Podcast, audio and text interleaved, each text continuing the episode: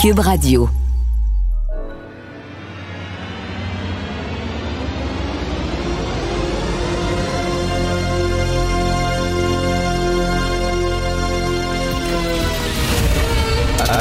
Attention, cette émission est laissée à la discrétion de l'auditeur.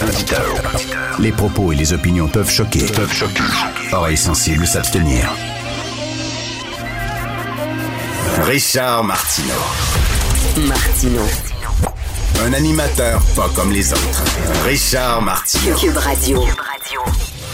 Merci, bon vendredi, vendredi pour ceux qui boivent de l'alcool. Euh, merci d'écouter Cube Radio.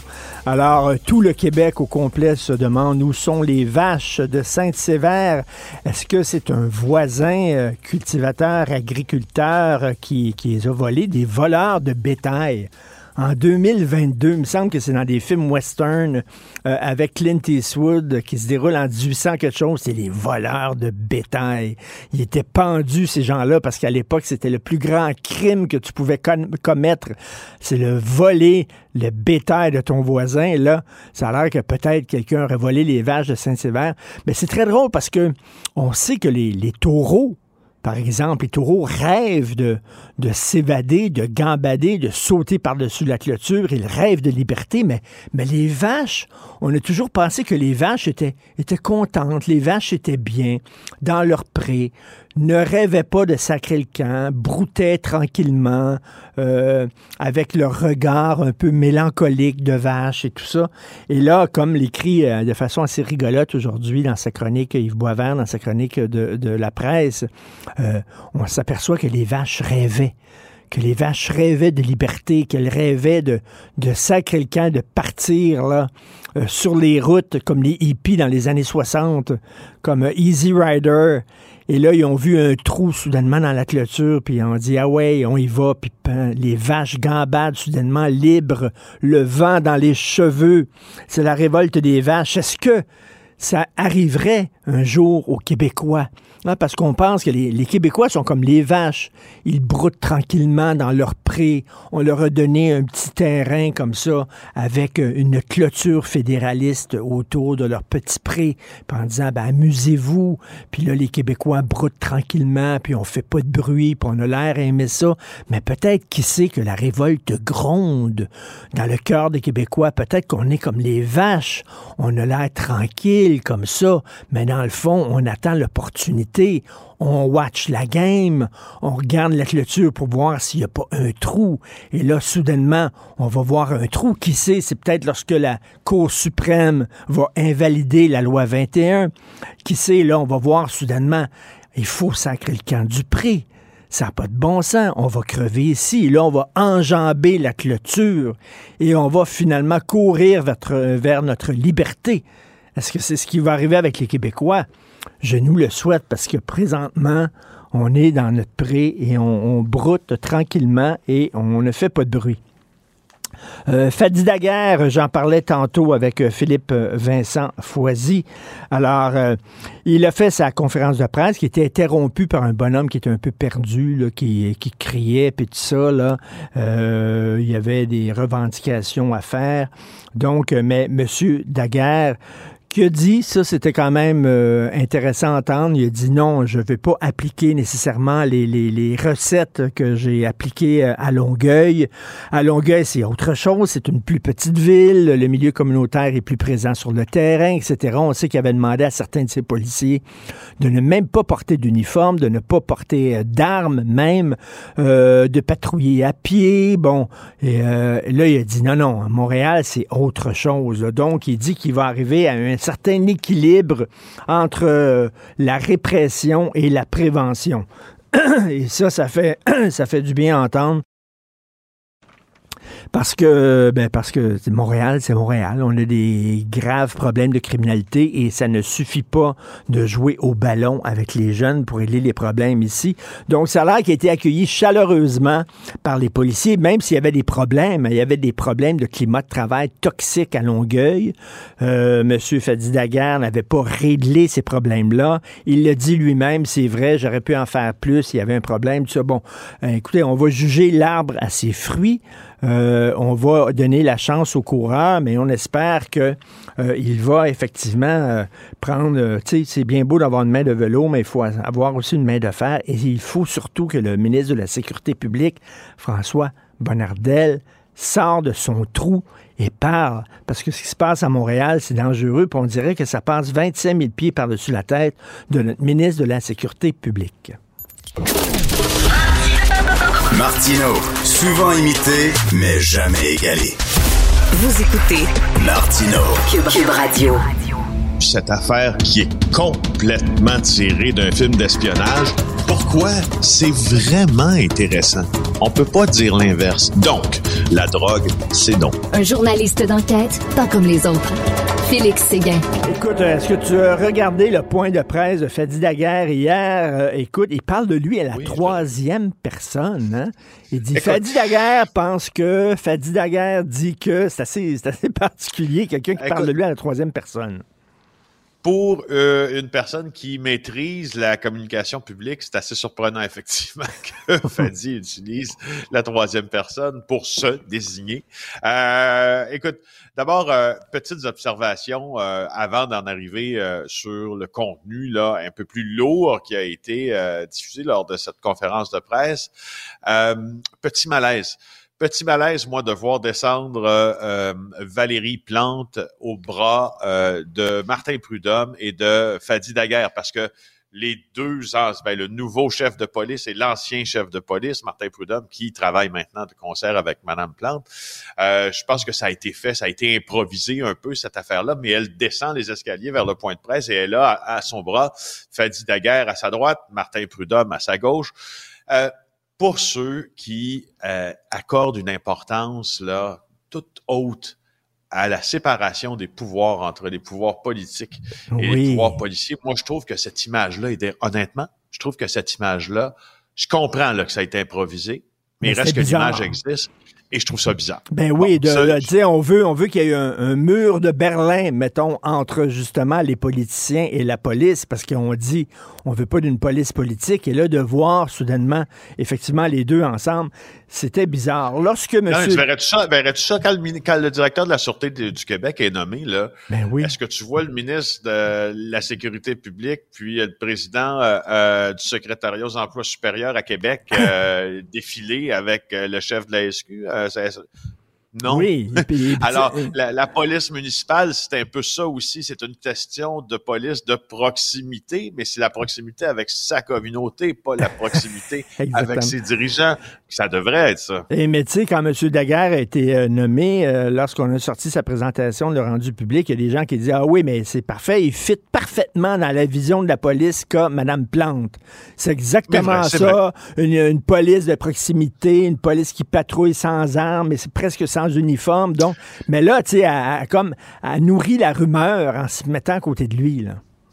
Ben, en tout cas, ça prête flanc, la, ça prête flanc la critique, ça prête, ça prête hmm. flanc, en tout cas, surtout sans dire la critique. On n'est peut-être pas rendu là, jugeons l'arbre à ses fruits, mais ça prête euh, euh, place à interprétation. Tout à fait. du mandat de M. Daguerre, puis du caractère très, très, très collé sur le politique. Bon, maintenant, euh, euh tu sais, séparons, comme on dit, le bon, le bon gré de livret pendant ce, ce point de presse-là, pour faire une courte anecdote aussi, euh, pendant qu'il a été dérangé, M. Daguerre, là, par, euh, on dirait, un manifestant ou quelqu'un qui, qui avait des dossiers à faire valoir, les gens me textaient en disant C'est-tu toi, Félix, qui vient de, t'occuper du manifestage? Ça a l'air que je ressemblais beaucoup ben, à un garde écoute, J'étais, euh, j'étais avec euh, ma mère. Je suis allé dîner avec ma mère. On regardait le point de presse. Puis elle dit Mon Dieu, c'est Félix Séguin. Qu'est-ce qu'il fait là? effectivement, on pensait que c'était toi. Le gars te ah, ben ressemblait énormément. Alors, maintenant, bon, sans faire l'apologie de cette chronique et de ce beau moment de radio qu'on a ensemble, euh, Richard, à chaque matin, je dois dire qu'on était assez juste hier en en, surlignant le fait que le mandat de Daguerre allait être euh, un jeu d'équilibriste entre la prévention et la répression. Ben justement, il y a promis un équilibre hier entre la promotion, entre la prévention plutôt et la répression. Euh, ah, euh, il faut bien lui donner le temps de s'installer puis nous, faire part sa vision. Puis on est bien prêt à écouter sa vision. Pour le reste, il y a eu beaucoup de, il y a eu beaucoup de bruit dans cette conférence de presse. Là, je te cite un exemple. Euh, il y en a un que je vais citer de mes collègues du, du Journal de Montréal qui ont couvert ça aussi. Je t'en cite un du Devoir. Euh, tu sais, un service de police de qualité travaille dans l'humilité, dans la modestie, à pied égal avec les partenaires et les groupes et les institutions. Ça, pour moi, c'est du bruit. Et là, il dit, je le dis souvent, il y a 70 à 80% de nos appels qui sont liés à la santé mentale. Ça, j'aime ça. C'est des chiffres, c'est des faits. Il a raison. C'est il éduque la population. Euh, et c'est pas vrai que nos policiers sont mieux placés que nos partenaires pour y répondre. Ça prend, bon, là, il parle de concertation ensuite. Tu les, les, mots de la police, et quand je te dis les mots de la police, je te parle des MOTS et des MAUX de la police, tu sais c'est quoi? C'est concertation, partenaire, escouade spécialisée, travail ensemble, fier de tout le monde c'est dans chaque conférence de presse.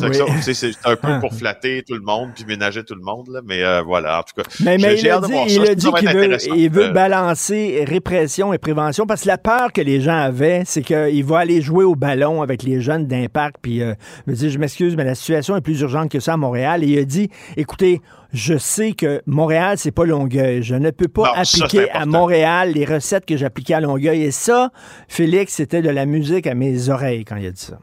Exactement. Et ça, il le comprend très bien. De toute façon, il le sait que euh, c'était une gaffe énorme de, euh, de déjà arriver avec un vernis euh, trop socio-communautaire dans son approche. Euh, je pense qu'il est très conscient. Puis de toute façon, tu sais, je, moi, je, je le redis, Richard, au premier événement de violence gratuite et publique, parce qu'on appelle ça des violences publiques maintenant parce qu'elles ont lieu en public. Je j'ai hâte de voir la gestion de ce premier événement-là. Ça va être son premier test. Tout à fait. Écoute, on est vendredi. Vendredi, c'est JE. Alors, euh, qu'est-ce que tu vas nous présenter ce soir, Félix?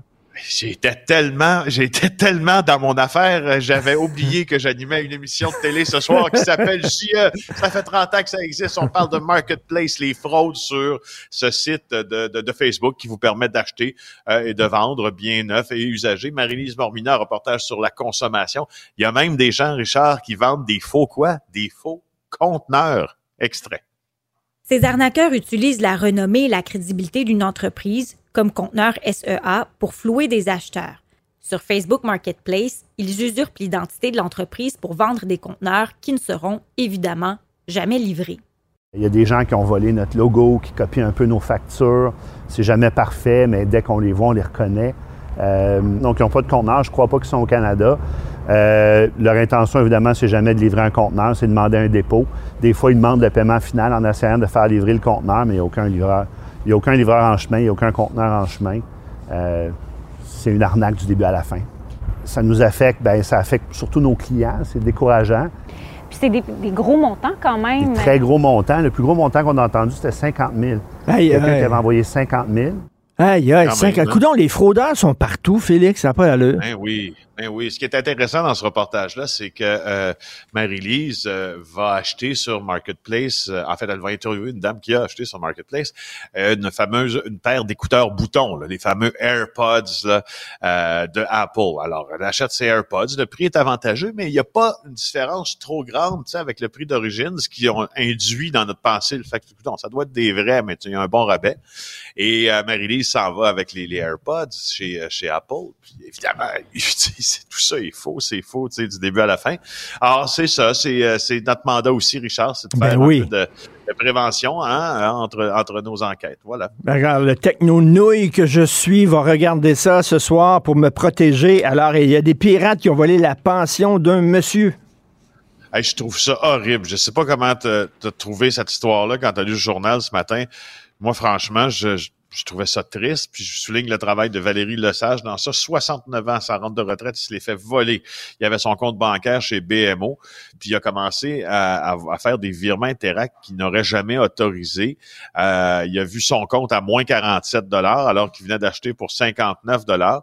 Et, euh, et, là, il vérifie toutes les entrées puis les sorties d'argent pour et réalise qu'en date du 17 novembre, euh, il, fait des virements qu'il n'a pas vraiment fait pour un montant, un montant qui est équivalent à sa pension. C'est épouvantable. 480 piastres. C'est épouvantable. on va le. Hey, Richard Martineau te dit bonjour. Richard Martineau te souhaite bonne fin de semaine. Je parle de moi à troisième Bon. personne, comme Oui. tu as dit. Ah ben, bon week-end. Salut. Félix va écouter des films et il n'y a pas le temps pour la controverse. Il a jamais coulé l'eau sous les ponts.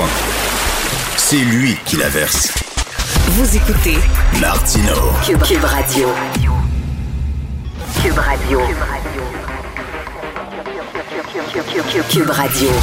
En direct à LCN.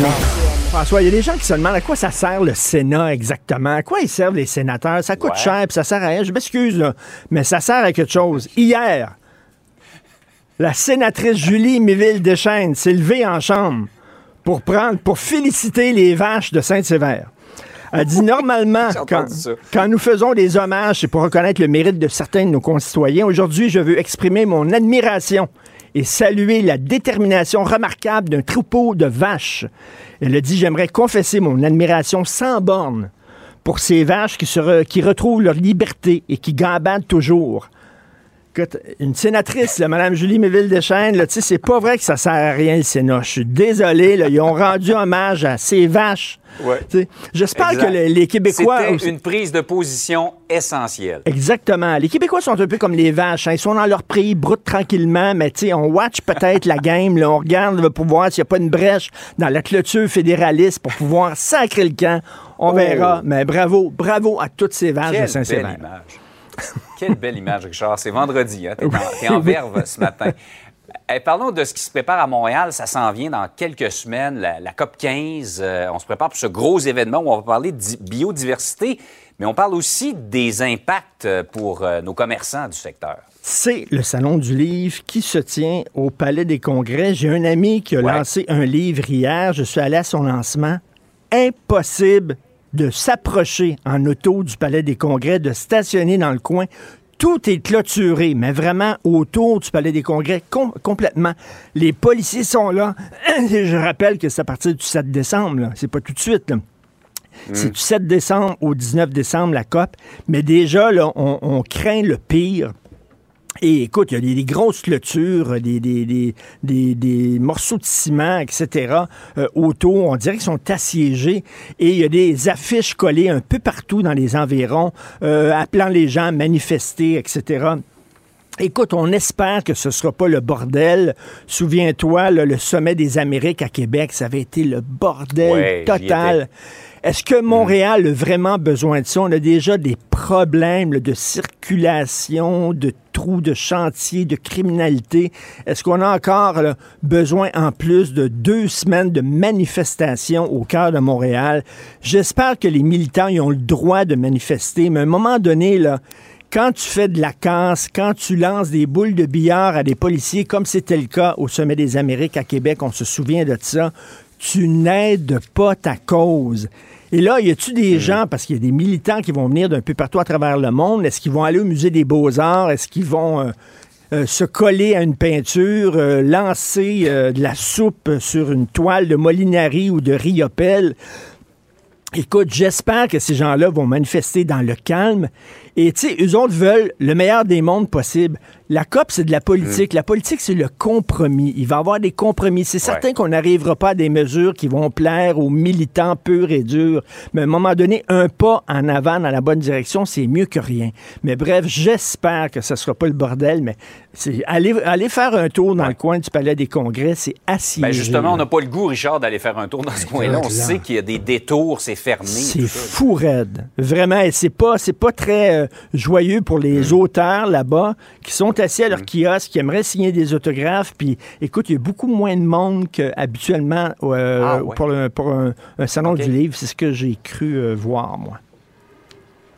Parlons du vendredi fou. Est-ce que tu es, est-ce que tu en recherche de quelque chose en particulier? Tu sais, qu'au, participer? euh, tu sais qu'au métro de Saint-Cyril de Wendover, les gens se sont levés à 4 heures du matin, ils attendent en ligne pour acheter deux laitues iceberg chacun. Ça a l'air... T'en sors pas, Non. du iceberg. Moi, ça me fait triper les laitues iceberg. J'espère que tu vas profiter de la journée, Jean-François, pour aller acheter le iPhone 26. Ça a l'air que 13 caméras et il y a un bouton rouge qui fait bip bip. Tu ne peux pas vivre en 2002 sans le bouton rouge qui fait bip bip. J'ai aucune idée. Alors là, on, on tente de nous faire croire que acheter un téléviseur 4K écran plat 3D, ça va te faire économiser de l'argent aujourd'hui. C'est-tu la façon Ouais. d'économiser de l'argent? C'est de pas acheter le téléviseur en question. Là, tu économises de l'argent. Ça, ça me fait rire. Tu venez acheter, vous allez économiser. Je ne vois pas vraiment exactement, mais ça a l'air, je regardais vos reportages ce matin, Jean-François, Ouais. euh, en me levant. Il y a beaucoup moins de monde qu'à l'habitude hein, euh, devant, euh, devant les magasins. Il y a moins Ouais, de mais il y a- monde. il y, a quand même des gens, on voit les images, là. Il y a des gens qui ont passé la nuit encore devant des magasins de la rue Sainte-Catherine à Montréal. Ben ça, c'est un, un party, là, vraiment. là. ils ont du fun, les autres, ils- n'importe quoi pour passer la nuit dehors, pour avoir du fun, puis jaser, puis toute l'affaire. Mais tu sais, je pense qu'avec l'inflation qu'il y a aujourd'hui, je pense que les gens vont faire vraiment attention. Mais ça me fait rire lorsqu'on dit, vous allez économiser en consommant encore plus. La meilleure façon d'économiser, c'est de moins consommer. Bref, vendredi fou. L'autre jour, ma mère a dit Tu veux-tu m'aider? Viens à l'épicerie avec moi. Pour vrai, elle dit Le beurre est en spécial. Viens. Fait que là, on s'en va à l'épicerie. Les gens attendaient, je te jure, là, à une épicerie de grande voyons surface. Les gens attendaient en ligne pour Ah, acheter du beurre. C'était trois livres de beurre par personne. Ça valait la Russie en 1979, là, vraiment, là. Mais avec l'inflation qu'il y a, je peux comprendre ça. Donc, euh, écoute, Ah bon vendredi fou en, à tout le monde. ouais. Mais en même temps, on devrait se poser la question, la fameuse question du chroniqueur Pierre-Yves McSween. En En as-tu vraiment, vraiment, besoin? besoin? Et euh, hier, rapidement, le point de presse de Fadi Daguerre, il parle de lui à la troisième personne. Il disait, Fadi Daguerre croit que, Fadi Daguerre pense Ah que, il disait ça à la troisième personne. Donc, Richard Martineau te dit, bon week-end. Richard Martineau te dit, profites-en bien. Écoute, je vais faire comme M. Daguerre. Jean-François te répond pareillement, mon cher Richard. Salut. Salut.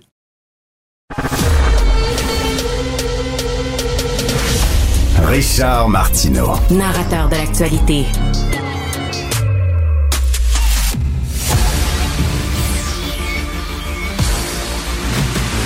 Jean-François Lisée.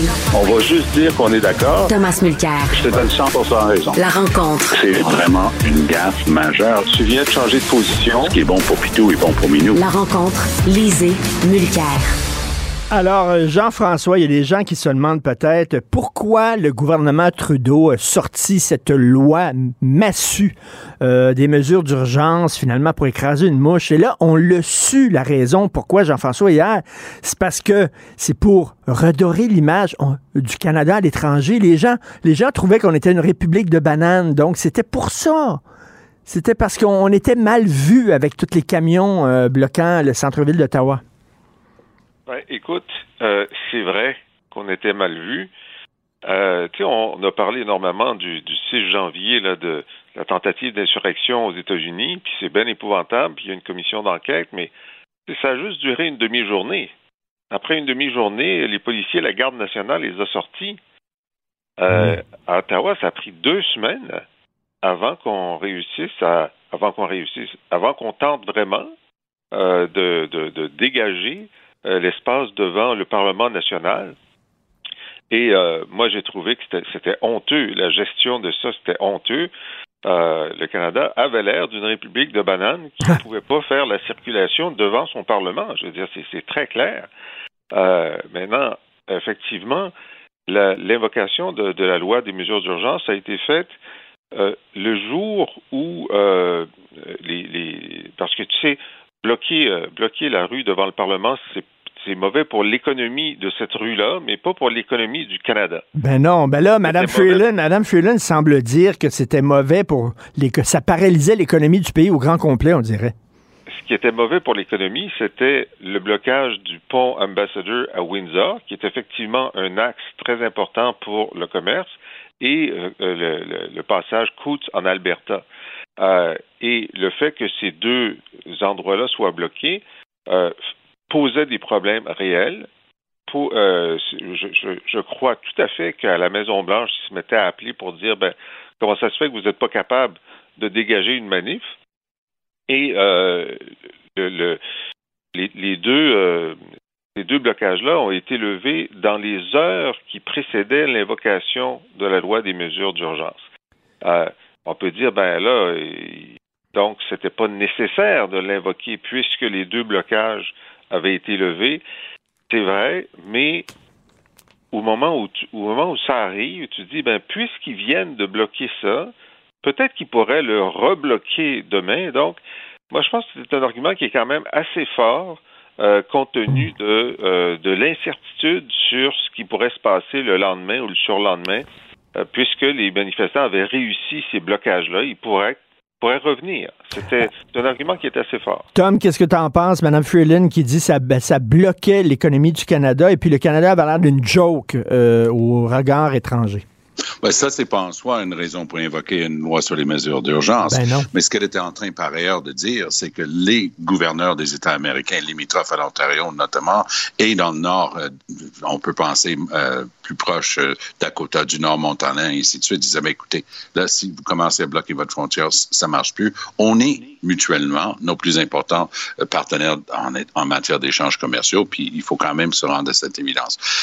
Par ailleurs, moi, j'ai l'impression que, un, Rouleau, comme Jean-François l'a si bien dit hier, s'impatiente un tout petit peu avec le manque de réponse.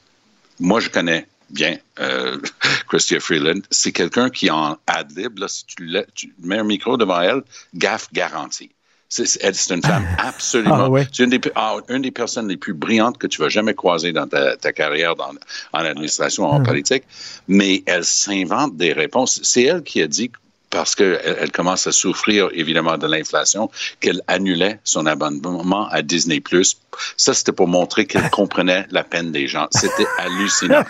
Et ça s'invente pas, là. C'est ça qu'elle a dit, là. Et, et, donc, ça, c'est du grand Christia Freeland. Hier, j'ai vu Christia Freeland qui était dans le la pièce de théâtre de Noël de son école primaire. Elle a répété des lignes qui avaient été écrites pour elle, puis c'était une bonne chose pour la cause du gouvernement Trudeau, parce qu'elle est restée tellement collé sur des lignes, ça paraissait que c'était fabriqué en bois. Tu sais, bah, bah, bah, bah, bah, bah, bah. Elle répétait, elle répétait. Donc, ça, c'est un peu la thèse qu'ils essaient de montrer.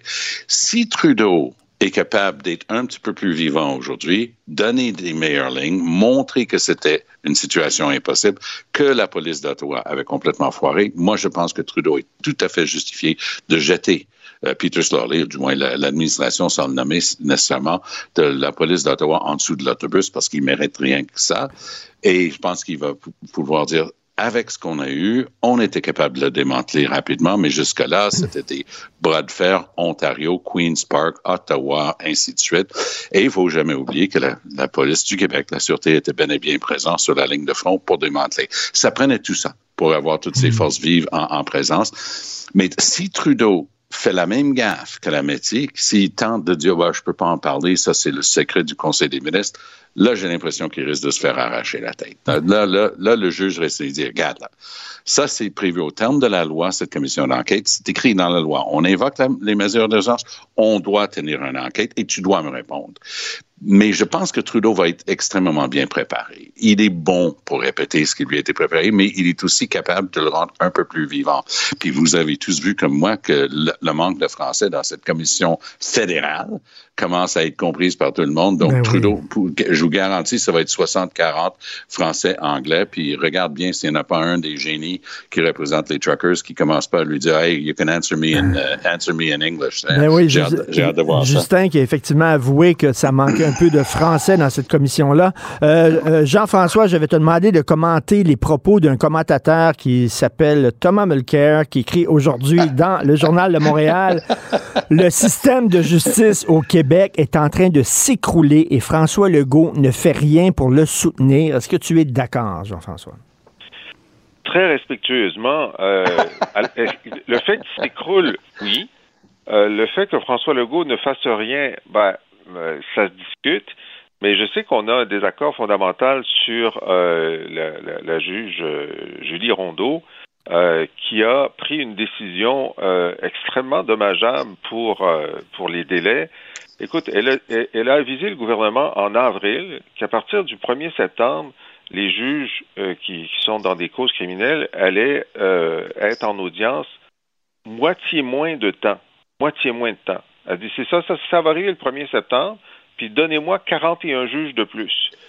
Et la presse a publié euh, un échange de, de, de, euh, lettres ou de courriels euh, entre le, ministère de, Jeannin Barrette, ministère de la Justice, et la juge, où euh, Jean Barrette dit, ben, écoutez, même si on voulait vous donner 41 juges, ça prendrait 18 mois, ça prend un changement législatif. Alors, est-ce que vous pouvez juste, euh, d'abord, on n'est pas d'accord avec ce que vous faites, mais pouvez-vous le retarder pour qu'on discute un peu de comment, comment ça va se faire? Et elle refuse. Alors, euh, en Ontario, c'est quatre jours d'audience pour un jour de délibération. Avant, au Québec, c'était deux jours d'au- d'audience pour un, un jour de délibération. Puis là, la juge Rondeau a décidé que c'était un jour d'audience pour un jour de délibération. Alors, clairement, tu sais, c'est la bombe atomique pour les délais qui a été imposée unilatéralement par la juge. Alors, c'est c'est vraiment, c'est c'est- moi, je trouve ça euh, injustifiable de la part de la juge Rondeau. Puis je suis sûr que Tom va nous expliquer pourquoi j'ai complètement tort là-dessus. C'est ça la beauté de vivre dans une société où on peut avoir des bons débats de fond. Non, personnellement, je crois que Madame la juge euh, Lucie Rondeau est tout à fait dans ses droits. Elle est responsable de s'assurer que les délais soient rencontrés. Et ça, c'est tributaire d'un principe de base dans notre société, la présomption d'innocence. L'arrêt de Jordan, ça date de 2016. Mais c'était pas tout seul. L'arrêt de Jordan est venu par-dessus une série de décisions de la Cour suprême et c'était adressé à l'ensemble des ministres de la Justice des provinces, disant, vous vous êtes assis sur vos mains, vous faites rien, on ne tolérera plus des délais comme ça parce que dire à quelqu'un qui va rester en prison deux, trois ans ou il va at- attendre chez eux trois, quatre ans avant son procès, c'est un non-sens. Ça nie la présomption d'innocence, un des principes de base, comme je dis, de notre système judiciaire. Est-ce qu'il y a mieux qui peut être fait? La semaine dernière, j'étais en onde en train de faire euh, le, bilan le soir. Et la bâtonnière du Québec, euh, Maître Claveau, a eu quelque chose de très intéressant à, à dire. Elle a dit, écoutez, euh, on, on parle tout le temps de, de médiation, il va falloir qu'on s'assoie et qu'on trouve une solution. Euh, Peut-être, euh, Jean-François et moi, puisqu'on on est de part, de part et d'autre d'opinions différentes, qui est en faute ici, on pourrait faire cette médiation. Mais moi, je vais quand Oui. même me permettre, je vais me permettre de signaler une chose. Il y a parfois on essaie de ne pas personnaliser quand on fait des analyses. On veut essayer d'être le plus objectif possible. C'est pour ça que je parle de choses comme les décisions de la Cour suprême et les délais. Mais il faut quand même se rendre à l'évidence que Simon Jeanin Barrette, à chaque fois qu'il a un dossier, quand il était à l'immigration, il a dit qu'il allait jeter à la poubelle des dizaines de milliers d'applications valables pour immigrer ici. Les tribunaux lui ont dit T'as pas le droit de faire ça, arrête de déconner. Là, il a dit que c'est lui qui va décider qui a besoin d'être bilingue ou pas? Richard, mm. il y a des vrais malfrats, des bad guys là, qui échappent à leur procès, pas juste à cause de Jordan, mais parce qu'ils n'ont pas pu avoir leur procès, qui est un droit constitutionnel garanti, autant ici pour l'anglais que pour le français au Manitoba, et ainsi de suite. Ils sont en train de s'échapper parce que il n'y a pas assez de juges qui comprennent l'anglais et c'est un droit. Donc, on peut avoir un débat sur la loi 96, mais on ne peut pas avoir un, débat sur l'obligation de fournir des juges bilingues. Et Simon Jolin Barrette, en premier bras de fer avec Madame la juge Lucie Rondeau, il dit non, non c'est moi qui décide ça. Il a même mis ça en 96, c'est illégal, c'est déjà en train d'être en, enlevé par les tribunaux. Donc, à chaque fois qu'il fait un truc comme ça, il perd devant les tribunaux. C'est un gars intelligent, mais super entêté, puis j'oserais même dire chicanier. Et oui, il y a des questions de personnalité qui rentrent en cause, et je pense que Legault a fait une erreur monumentale en renommant Simon Jolin Barrette comme ministre de la Justice. Jean-François, j'imagine que tu n'es pas d'accord, mais tu l'as dit tantôt, là. Oui. Euh, absolument pas d'accord avec la, la version de, de, de, Tom. Let's agree to disagree. Euh, oui, mais je, je, veux juste dire une chose, oui. c'est que, dans cette, euh, dans cette discussion-là, euh, la juge Rondeau demande à des juges, êtes-vous d'accord avec la juge ou avec le ministre? Puis les juges sont d'accord avec la juge. Alors, ça aussi, ça pose un problème. Je pense qu'ils sont un petit peu juges et partis, ces juges-là, lorsqu'il est question des juges. Voilà. euh, Jean-François, on sait que le symbole animalier du Québec, c'est le harfang des neiges. Moi, je choisirais la vache. Parce que Jean-François, on pense que les Québécois sont comme des vaches. Hein. Ils sont contents d'être dans leur pré, ils broutent tranquillement, etc. Mais finalement, comme les vaches, on attend qu'il y ait une brèche dans la clôture fédérale pour sacrer le camp, pour partir. On a l'air tranquille comme ça, comme les vaches de Saint-Sévère. Mais à l'intérieur, ça gronde. À l'intérieur, ça bouille, Jean-François. On est des taureaux. qui s'ignorent, peut-être. soif, la soif de liberté des vaches québécoises. c'est extraordinaire. Ils se sont rebellés, ils sont sortis. Ah, même le, le- le SQ peut pas les retrouver, les, le, le MAPAC peut pas retrouver, même les cow-boys de Saint-Tite n'arrivent pas à, à- à- remettre les vaches dans leur enclos. C'est c'est le symbole de la liberté québécoise. Et puis moi, je, je dis à la CJB, lâchez le mouton, lâchez le mouton noir. C'est la vache qui symbolise la future indépendance du Québec. Qui a l'air placide comme ça. Il a l'air- elle a l'air de rien. Elle a l'air d'être contente d'être dans son enclos, mais finalement, elle rêve de liberté. Tom. Content, content d'être content. Tu sais, on- lorsqu'on regarde les armoiries là, au Manitoba, justement, ça va être un bison debout, des, des chevreuils, des, des orignaux, des, des, des licornes, pourquoi pas, il y en a, Euh, des, des lions. Puis pour le Québec, lorsqu'on va faire nos armoiries, on va pouvoir mettre une vache. Ça va être parfait comme symbole. Et euh, en terminant, euh, Fadi Daguerre a été présenté hier, là, c'est son point de presse, le nouveau chef de police du SPVM.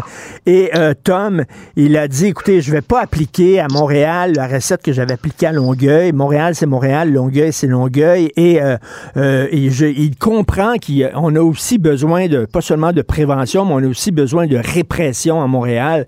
C'était quand même un message rassurant. C'était un message rassurant parce que c'est un homme intelligent, puis il comprend lui-même le piège qu'on est en train de lui tendre en le traitant de vedette en arrivant. Parce que si j'étais nerveux le soir même de, de l'annonce, je l'étais encore plus hier parce que justement, les, les journalistes le traitent comme une vedette. Et c'est mettre énormément de, de poids sur ses épaules. J'en parle pas de mes trucs personnels, mais un de mes fils est policier depuis 25 ans. Il est assez haut gradé, assez haut gradé dans la Sûreté du Québec. Et comme tout parent, euh, ou conjoint ou conjoint d'un policier ou d'une policière, moi, moi, ça me préoccupe toujours de, de la sécurité Hmm. des policiers qui sont là en train de mettre leur vie en danger pour nous protéger. Alors moi, je regarde ça d'un œil inquiet parce que je veux qu'il réussisse. Je crois qu'il a énormément de talent, mais cette histoire de védétariat autour d'un chef de police, j'y crois pas. Et je crois que c'est un piège. Pour lui, il doit faire très attention. Je sais pas si tu as vu Jean-François, il parle de lui à la troisième personne. C'est assez particulier quand même. oui. Mais euh, remarque, il a dit quelque Jean Charest faisait ça aussi. Ah oui? ben oui. Euh, mais euh, comme César dans Astérix, euh, à un moment donné, il dit euh, il est fort. L'autre dit ça Ben vous? Ah lui. mais euh, mais euh, il a dit aussi Faguerre hier que ben, à Longueuil, il a augmenté le nombre de perquisitions, de perquisitions d'armes pendant qu'il était là. Donc c'est sûr que ce qui retient l'attention, c'est ce qu'il ajoute à l'action policière, c'est-à-dire la prévention, etc. Mais ça ne l'empêche pas d'avoir fait de la répression lorsqu'il était là, d'avoir arrêté des proxénètes. Euh, et donc, c'est important qu'il qu'il rappelle ça. Puis c'est important qu'il dise que c'est pas du copier-coller. C'est sûr que c'est pas du copier-coller, mais c'est la même, euh, c'est la même vision qu'il va appliquer. Et, euh, et le fait qu'il vienne de Longueuil, ben, c'est Longueuil qui est venu le chercher parce que c'est sa carrière. Il le fait à Montréal. Il connaît très bien euh, le service de police de Montréal. Pendant 25 ans, il a été là à, à tous les échelons. Tout à fait. Non, et en tout cas, c'était c'est quand même assez rassurant. Ça a l'air qu'il est, il est accueilli euh, de façon chaleureuse par les policiers. On jugera l'arbre à ses fruits. Alors, euh, Monsieur Richard Martineau vous dit bon week-end. Richard Martineau Et vous remercie. Bon, et bon. Bon, Vendredi. ben oui.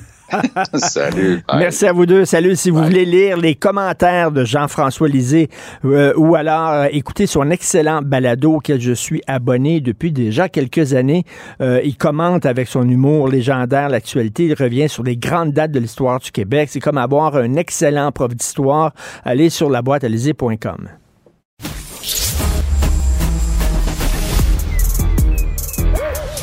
Mathieu Bocoté. Il représente un segment très important de l'opinion publique. Richard Martineau. Tu vis sur quelle planète? La rencontre. Je regarde ça et là, je me dis, mais c'est de la comédie. C'est hallucinant. La rencontre. Bocoté. Martineau.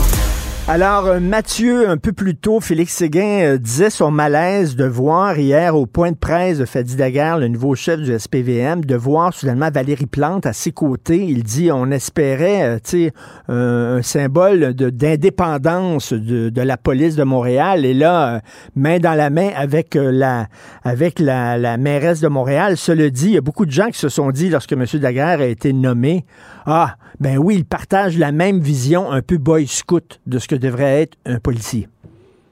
Oui, puis je, ben, je crois que c'est une inquiétude légitime. Euh, Fadi Daguerre se présente à nous à la manière, euh, j'entendais tes euh, Mulcair et euh, Élisée juste avant, il se présente à nous comme une figure politique. hein. Il se présente comme une vedette. C'est le point de départ, c'est-à-dire moi, son côté, Jules César, c'est-à-dire Fadi Daguerre vous dit que, et Fadi Daguerre pense que, moi, il faut d'abord dire, si je te disais, lorsqu'on fait notre chronique, si je te disais, et Richard, Mathieu Boccoté te dit que, là, tu dirais, ça, ça va, Mathieu? Là, je dirais, Mathieu Boccoté va bien. Mathieu Boccoté va bien. Imagine que je passais au nous de majesté. Nous, Mathieu Boccoté, pensons que le Québec. Alors, à un moment donné, il y a, dans le, le personnage en tant que tel, c'est une figure très charismatique, ça, il n'y a pas de doute là-dessus, qui fait penser à Jacques Duchesneau autrefois, c'est-à-dire un chef de police qui est politique qui est clairement politique et qu'on peut lui prêter des ambitions politiques, soit dit en passant. Je ne serais pas surpris, moi, de voir un jour Sadi Daguerre, chef du PLQS ou quelque chose comme ça, mais on n'est pas rendu là. Ce qui est central, c'est qu'il a été accueilli pour une vision, une philosophie. Et cette vision et cette philosophie, je pense qu'il faut, euh, ils sont critiquables. Moi, cette espèce d'émerveillement obligatoire qu'on veut nous rentrer dans la gorge, je pense que cette philosophie-là est critiquable, d'autant qu'il arrive de manière très sévère envers ses policiers. Qu'est-ce qu'il nous dit derrière son, charisme euh, qui lui est propre? Il nous dit, euh, il y a du racisme systémique à Montréal, il y a du profilage racial à Montréal. Bon, alors pas, qu'on en dise, c'est pas des concepts qui vont de soi. Ce sont des concepts qui sont très idéologiques. Ce sont des concepts qui, sont très accusés, qui, euh, sont sur une accusation, en fait, du service policier qui serait gangréné par un système d'oppression des minorités d'une manière ou de l'autre. Et moi, je trouve que c'était assez culotté d'arriver à son euh, dans son nouveau poste en se permettant d'être aussi frontal et aussi euh, aussi dur envers ses policiers. Puis ensuite, bon, la prévention, mais tout le monde est pour la prévention, je- ça, ça- ça va de soi. Mais le fait est que quel est le fait central aujourd'hui à Montréal, c'est l'augmentation des violences, des violences armées, des violences d'armes à feu liées aux armes à feu. Et ça, en tant que tel, et, et là- et là, on a un choc, appelons ça comme ça, c'est qu'on on, peine à nommer cette violence parce que tout l'espèce de discours aujourd'hui euh, qui se veut antiraciste euh, nous empêche de dire que certaines le- les gangs de rue, ça marque certaines communautés plus que d'autres. Ça ne veut pas dire que tous les gens de ces communautés-là sont liés aux gangs de rue, évidemment pas, surtout pas d'aucune manière. Mais dans, dans la mesure où on peut se permettre de parler de la mafia sicilienne, des triades chinoises, et les, les gangs de rue ont une dimension communautaire aussi. Et le problème, c'est quand on parle de nommer ça, on passe pour une espèce de vilain canard, de, de raciste, de discriminatoire. Mais quand les policiers nous disent qu'en ce moment, ils ont besoin de tous les instruments pour être capables de lutter contre les gangs de rue, et notamment des interpellations quelquefois, ils pensent que c'est nécessaire pour lutter contre ça. Et moi, j'entends la parole des politiques, ils me disent voilà les moyens dont j'ai besoin pour mener mon travail. Et qu'est-ce qui s'est passé ces derniers temps à Montréal? Il y a le phénomène du désengagement policier dont nous parlait. C'est quoi le désengagement policier? C'est que les policiers ont tellement peur, s'ils décident de faire une intervention, de se faire traiter de raciste, de discriminatoire, de xénophobe, de profilage, tout ça, qu'ils détournent le regard quelquefois. Mais qui sont les premiers à payer le prix de ce détournement policier qui vient de l'intimidation idéologique qu'ils subissent? Ce sont les gens des quartiers les plus difficiles où ces gangs exercent quelquefois une véritable violence. Donc là, moi, aborder toute cette question-là aujourd'hui, donc le politiquement correct qui domine le service policier, le- les violences armées à Montréal, la pudeur à nommer certaines réalités, à partir d'une espèce d'approche euh, genre un peu bisounours sur le mode euh, je, suis moi le chef le plus progressiste de l'histoire, le chef politique le plus progressiste de l'histoire humaine, je confesse une réserve. Je veux pas faire le procès du personnage, je ne doute pas qu'il a des qualités, il s'est rendu là où il est parce qu'il a des qualités, il n'y a pas de doute là-dessus, mais euh, je ne suis pas du club de, de l'applaudissement obligatoire. Il y a quelque chose dans son profil idéologique qui mérite la critique, pense qu'on doit quand même se permettre de la faire. Ben, au moins, il est clair. hein. Il dit euh, les choses euh, comme il les pense, parce qu'il le dit hier. Oui, il existe du racisme systémique. Il le dit. Ouais, moi, j'aurais- bien été curieux de savoir c'est quoi sa définition de la chose. Ça m'aurait, ça m'aurait amusé. Euh, parce que euh, j'aurais été curieux de savoir ensuite ce qu'il nomme profilage racial. Euh, tous ces concepts-là, on en parlait hier de, de Santa Rosa dans son livre. Santa Rosa fait référence notamment au livre de Patrick Moreau, ces mots qui pensent à notre place. Et dans le livre, c'est moi qui pense à notre face, Patrick Moreau nous disait euh, il y a certains termes, des concepts, quand ils sont normalisés dans la vie publique, ben, c'est pas des mots simplement descriptifs, c'est des mots qui portent une philosophie une vision du monde. Quand le chef de la police de Montréal accuse son corps policier de verser dans le racisme systémique et le profilage racial, c'est une accusation lourde qui témoigne d'une vision du monde qui me semble inquiétante. Puis là, on y revient. Prévention, prévention, prévention. Mais bien sûr, il n'y a pas de souci avec ça. Mais pour, pour confronter les gangs de rue, dont les armes proviennent par ailleurs, souvent passent par la frontière et les réserves. Mais il faut pas seulement de la prévention, faut avoir une véritable fermeté. Je pense que ça va être le premier test pour lui ça va être de voir dans quelle mesure il est capable de confronter euh, ces gangs, est capable de restaurer l'ordre à Montréal, parce qu'on ne peut pas tolérer l'ensauvagement de Montréal comme on le voit aujourd'hui. Mais justement, euh, Mathieu, euh, on s'est vu cette semaine, on a mangé ensemble et tu me parlais de Paris en disant qu'ils ont perdu le contrôle. À un moment donné, il y a de la violence, il y a de l'ensauvagement, il y a de la délinquance à Paris et ils sont totalement débordés. je veux dire, il faut prendre ça au sérieux tout de suite. On ne veut pas devenir comme Paris et perdre le contrôle. Ben, Paris et, Nantes et Lyon, euh, je vais donner l'exemple de Nantes qui est probablement encore plus parlant. Nantes, c'était vu jusqu'à tout récemment comme une espèce de petite ville idéale. C'était la ville où les Français voulaient prendre leur retraite. La vie était belle là-bas. Aujourd'hui, c'est une ville qui est dominée non seulement par les incivilités, mais les violences, des violences récurrentes, des violences qui reviennent. Et on se souvient, rappelle-toi, il y a quelques années, Fox News avait dit, je pense, c'était euh, autour du, euh, 2015, c'est sûr, peut-être un peu avant, on s'en était moqué parce que c'était Fox News, News, c'est méchant. Mais il y avait dit il y a des no-go zones en France, hein, des zones où on ne peut pas aller, euh, des zones où la police ne va pas, des zones qui sont plus sous l'autorité du droit, mais sous l'autorité des gangs et de la violence anarchique et chaotique. Eh ben là, on avait dit ah ah ah, bande de parano, ah ah ah. Aujourd'hui, je m'excuse, mais il existe en France des no-go zones, des endroits où tu ne vas pas si tu ne veux pas risquer ta peau, si tu ne veux pas risquer l'agression. Au Québec, on a une société, pour l'instant, euh, est à l'abri de tel phénomène. Moi, je trouve que c'est une chance qu'on sous-estime au Québec l'incroyable sécurité qu'on a dans le caractère paisible du Québec. Et ça, je, on sent, on sent que ça pourrait peu à peu, pour mille et une raisons, nous échapper un peu. Ben moi, je suis de ceux qui disent faut pas. C'est une urgence absolue que de tout faire pour qu'on ne bascule pas dans une logique qui nous échapperait. Et, si la guerre avec les méthodes qui sont les siennes, est capable de contenir ça, ben, j'applaudirai lorsqu'il le faudra. Mais pour l'instant, cette méthode ne me semble pas convaincante devant le type de problème auquel on est confronté. Écoute, en terminant, euh, Mathieu, on s'obstine souvent, toi et moi, sur euh, l'apathie des Québécois. Moi, je les trouve apathiques, je les trouve amorphes, trop placides, euh, acceptant tranquillement de brouter dans leur petit pré.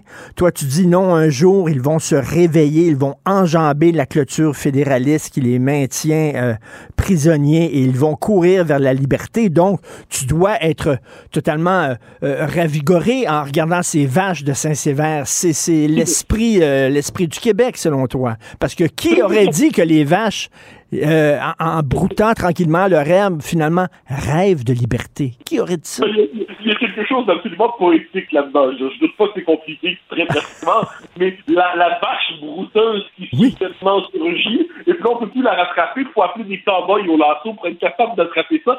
Moi, je suis charmé par la poésie des événements. Euh, si je ne me trompe pas, Alain Finkielkraut, sur son ben oui. son métier d'académicien, a fait graver une tête de vache.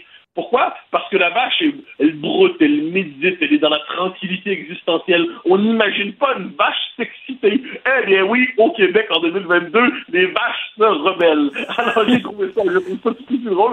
C'est magnifique, c'est une une poésie magnifique. Et Finn est un fan des vaches et il a déjà dit qu'il y a un ami fermier à lui, il l'avait invité pour voir la danse des vaches. Alors c'est au printemps, lorsque les vaches sortent de l'enclos, il l'a dit, il l'a vu de ses yeux, Alain Finkielkraut, il en parle souvent, les vaches se mettent à danser parce qu'elles sont contentes de sortir de l'enclos. Et il dit c'est un des spectacles les plus beaux qu'il a vu dans sa vie. Oui, oui, mais je, il m'a conté ça une fois, ça m'avait beaucoup touché aussi. Donc, euh, regarde, je, je, suis émerveillé comme tout le monde devant les, les manifestations inattendues de la nature, eh ben, de la danse des vaches à la révolte des vaches. Peut-être y a-t-il quelques leçons à retenir de cet animal inattendu. Bon, ben alors, arrêtons avec le mouton et l'arfan des neiges et euh, utilisons la vache comme symbole animalier du Québec. Merci Mathieu, bon week-end bien mérité. On se reparle lundi. Bye. Martino. Des fois, quand on se sent contrarié, ben c'est peut-être parce qu'il touche à quelque chose.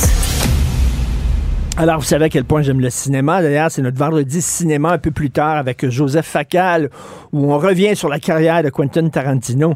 Alors, une de mes idoles au cinéma, c'est Charlie Chaplin, et c'est avec un très grand plaisir que j'ai appris qu'il y a une entreprise de Montréal, euh, Be Different Games, qui fait des jeux vidéo, qui vont faire euh, un, un jeu vidéo à partir de Charlie Chaplin, de son personnage de Charlot.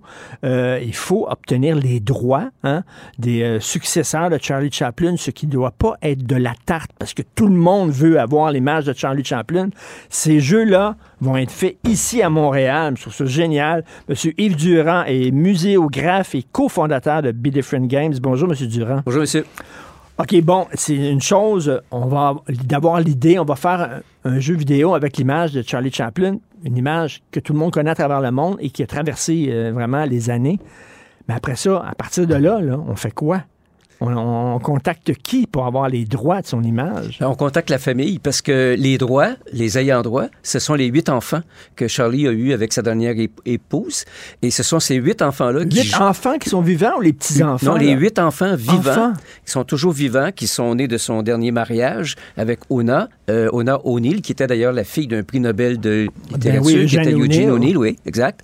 Alors, ce sont ces enfants, ce sont eux qui gèrent les droits, qui ont la propriété int intellectuelle et qui parcimonieusement euh, donnent des licences ou des droits d'image associés à l'œuvre ou à l'héritage de leur père. Alors, nous, on a eu le privilège de connaître ces enfants. Moi, j'ai... Il, il, il, y a une, comédienne qui est... Il y a Géraldine? Euh, ben, Géraldine Chaplin, euh, oh. c'est ça, qui, qui, a été mariée à Carlos Sora, euh, Exactement. Le, le, cinéaste espagnol qui a fait beaucoup de films, donc elle est encore en vie. Elle est encore là. C'était même... J'allais souvent en Suisse parce qu'on a fait le musée Chaplin's World en Suisse, qui a ouvert en 2016, et quand je vivais là-bas, ma voisine était Géraldine. Ah oui? qui est une personne remarquablement d'une gentillesse à fendre l'âme, mais on n'est pas là pour parler d'elle, mais, mais c'est une... Oui, Géraldine est toujours très, très active. Elle a, je crois, 77 aujourd'hui.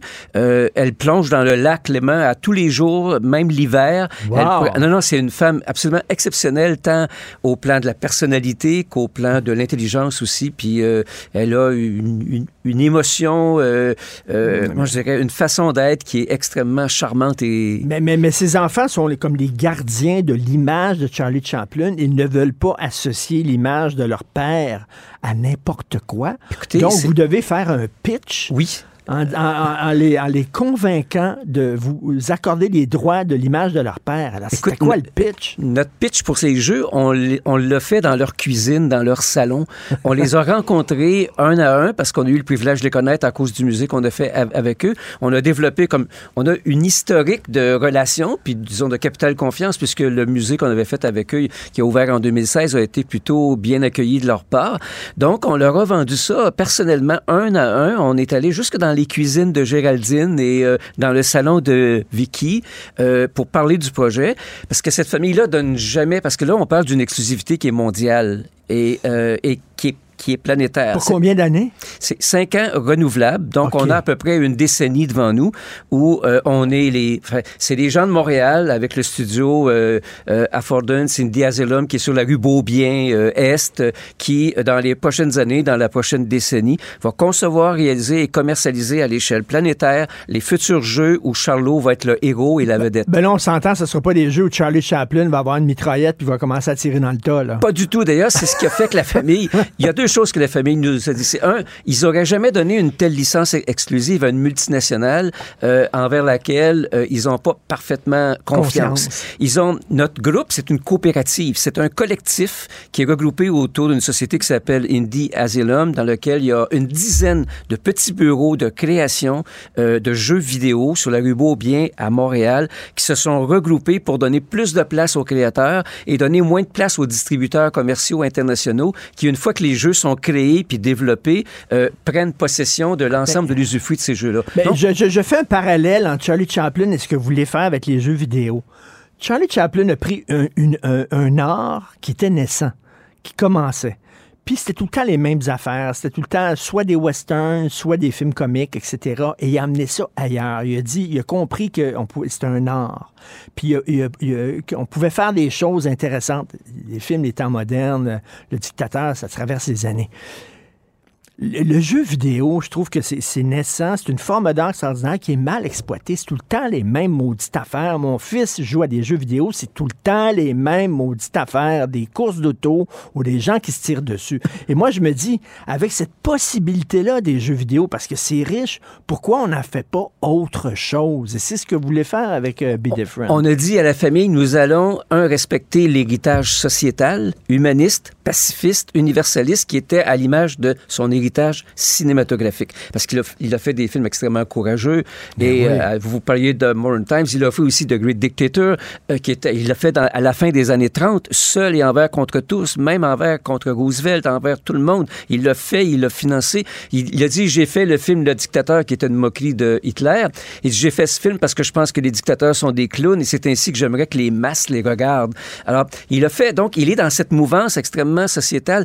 L'art slapstick, les courses, les, les tartes à la crème, les courses de policiers, qui étaient euh, la caractéristique des premiers scénarios de cinéma, lui, ce qu'il a fait, c'est qu'il a apporté une substance à ça, en apportant une dimension sociétale, en apportant une dimension critique.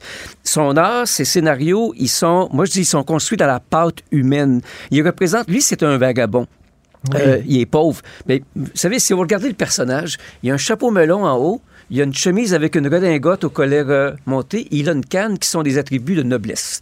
Le bas, c'est des culottes hip-hop trouées avec des godasses qui sont trop grandes pour lui. Le bas est pauvre, le bas est- est modeste, mais le haut est noble. Charlie a créé ce personnage et dans ses archives, il décrit ça avec beaucoup de, de précision. Il a beau être un vagabond, il a beau être un sans domicile, il n'a pas moins de noblesse et de dignité pour autant. Écoutez, là, vous avez consulté les archives de Charlie Oui, Chaplin? oui, on a accès aux archives de Charlie Chaplin. C'est des milliers d'archives qui sont... Attendez, M. Durand, dis-moi pas, vous avez tenu dans les mains des... des Les scénarios, des- des oui. scénarios, puis des... Ces lettres à Des les lettres... dessins, puis... Oui, les dessins, les scénarios, euh, les notes, les annotations, euh, tout ça. euh, il y a une... une- euh, c'est- c'est c'est localisé aux archives de Montreux. Toutes les archives ont été numérisées par la Cinémathèque de Bologne. Des archives papier, archives photo. Euh, sa vie au complet, toute sa vie, il a fait accumuler, les, par exemple, les coupures de presse. On a 60 ans de coupures de presse. Ça fait, c'est des milliers, des milliers de clips euh, qui sont classifiés, qui sont numérisés. Et donc, euh, notre droit, euh, le- les jeux, on a droit aux images des films, mais on a droit à sa musique, parce que Charlie composait la musique de ses films. Smile est une chanson magnifique qui a été lui. reprise justement dans Joker, dans le fameux film Joker. Exact. Donc, mais tout ça, ça nous est accessible. On a accès à ces archives, à ces images films. Puis ce qui est intéressant pour, pour les studios de création de Montréal, c'est que on n'a pas qu'un droit de propriété intellectuelle qui nous autorise à utiliser les images, la, la musique euh, de, de ces films. Chaplin, c'est un brand. Il a, euh, sa silhouette, son nom, c'est une marque de commerce. Donc, on a, nous, un branding mondial qui nous autorise à développer le brand Charlot Jeu. Mais vous avez une responsabilité, hein, vraiment, là, de, de, de faire vivre puis d'être respectueux de son image. Ça va, ça, ça va ressembler à quoi un jeu vidéo avec Charlie Chaplin? Ben, Ça va sembler, je dirais, exactement au contraire de beaucoup de ces jeux euh, qui ont réussi à conquérir le monde. Il y a 3 milliards de joueurs dans le monde de gamers.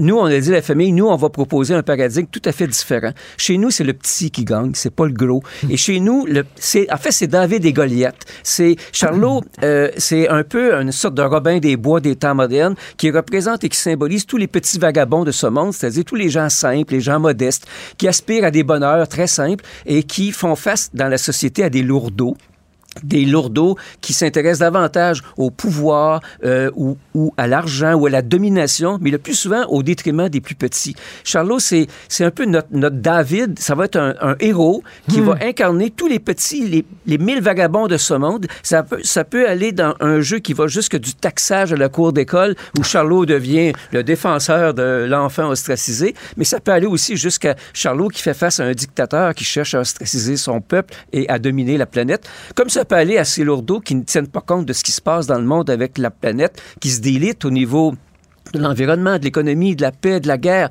Donc, on va aborder des thèmes vous sociétaux. allez, pardon, vous allez le parachuter dans un, dans un contexte euh, moderne? Oui, oui. Euh, oui, Ch- Charlot revient. Les jeux, on réactualise en quelque sorte pas le discours, mais la, la, la performance de, de l'icône vagabonde dans le monde d'aujourd'hui, mais en s'inspirant de ses films.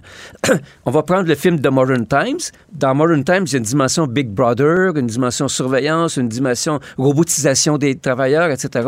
On va s'inspirer de ça pour créer des jeux, mais Charlot va vivre dans le monde actuel, mais dans, dans, dans des jeux. Ça va être amusant. Est-ce que chaque jeu devra être approuvé par la famille ou là, c'est fait, c'est fait? Là? Ils vous En fait, font confiance. euh, on ne peut pas demander à des créateurs puis à des créatrices euh, qui, de, de- de- de faire corriger la couleur bleue Ben ou oui. rose à toutes les fins de semaine. Ben oui. C'est- On a, avec la famille, sans révéler les détails du plan, c'est on, on propose un plan annuel qui détermine nos valeurs, nos objectifs, les scénarios de nos jeux, les objectifs, puis la famille approuve et après ça, on publie. Je vous demanderai pas des détails parce que, bon, vous êtes une entreprise privée, puis euh, bon, mais, mais ça coûte cher avoir ça les droits de Charlie. Chaplin. En fait, on est une entreprise privée, mais on est une coopérative, on est un collectif. On est une dizaine d'entreprises de Montréal, qui des, des petits, des, des petits studios. OK, mais vous n'êtes pas gonziliardaire, là. Absolument Ça- ça, pas. Coûte, Puis- ça coûte combien avoir les droits? Est-ce que c'est c'est très cher avoir les droits de Charlie Chaplin pour 5 ans? Ça coûte dans les six chiffres. Euh, mais, mais, mais plus bas de 1 que de 9, OK?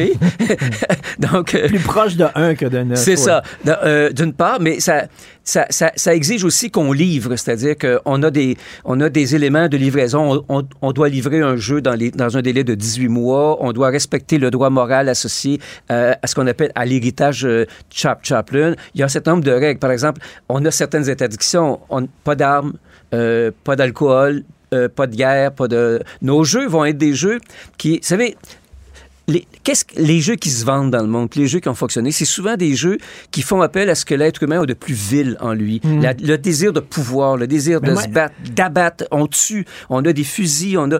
Mais, mais c'est correct qu'il y a des jeux comme ça, mais c'est rien que tout le temps la même affaire. Et moi, je me dis, c'est tellement formidable, les jeux vidéo. Je regarde mon fils jouer des fois et je me dis, wow, c'est fantastique. Il y a une possibilité, puis on utilise, j'ai l'impression, 10 de la, de la possibilité du jeu vidéo. Vous imaginez, pourquoi il n'y a pas d'autres histoires que ça? Ben, c'est Mais nous, ça on- que vous voulez amener. On voudrait inverser ça. On aimerait arriver avec une alternative. C'est très risqué, hein, parce que, mais on prend le risque, on, on le voit comme un défi, euh, puis un défi à la dimension de l'héritage humaniste de Chaplin. On parle entre nous de jeux humanistes, etc. Mais on n'est pas là pour faire la morale. Chaplin ne faisait pas de morale. Euh, Chaplin ne faisait pas de politique. Chaplin n'était pas républicain ou, dé- ou, ou- ou démocrate. Démocrate. Chaplin était défenseur de la veuve et de l'orphelin. Il était défenseur du plus petit. Charlot, il avait rien. Puis s'il voyait une belle sur sa route qui n'avait rien, il partageait le morceau de pain qu'il avait avec elle. Il y a toute une, il y a toute une, euh, une bienveillance dans ce personnage, mais en même temps, il y a une Mais révolte. il y avait une critique sociale incroyable. À un moment donné, euh, il marche dans la rue, il voit un drapeau rouge, il le ramasse, puis là, il passe pour un communiste et tous les policiers courent après parce qu'il y a un drapeau rouge dans les mains. C'était vraiment une critique euh, implacable de, de l'anticommunisme américain. Là. Euh, oui, d'ailleurs, il a lui-même été expulsé à l'époque du Ben, macartisme. il, a, il a dû sacrer le camp, puis il est revenu pour un Oscar d'honneur. Exact. Son cadavre a été volé, non? Oui, volé de, quel- quelques semaines après avoir été enterré. Son Et- cadavre a été volé par des gens qui voulaient une rançon auprès de la famille. C'est ça, une- des histoires de fous, là. Mais, euh, et, je ne savais pas qu'un Québécois avait participé au musée de Charlie Chaplin. Ah oui, le, le, le musée de Chaplin, c'est une création québécoise. C'est un projet immense. C'est, écoutez, c'est, un des plus grands musées de Suisse. Euh, je parle même en termes de coûts, d'investissement, de fréquentation. C'est 300 000 visiteurs par année. C'est ouvert depuis 2016 et ça a été conçu, développé par des Québécois.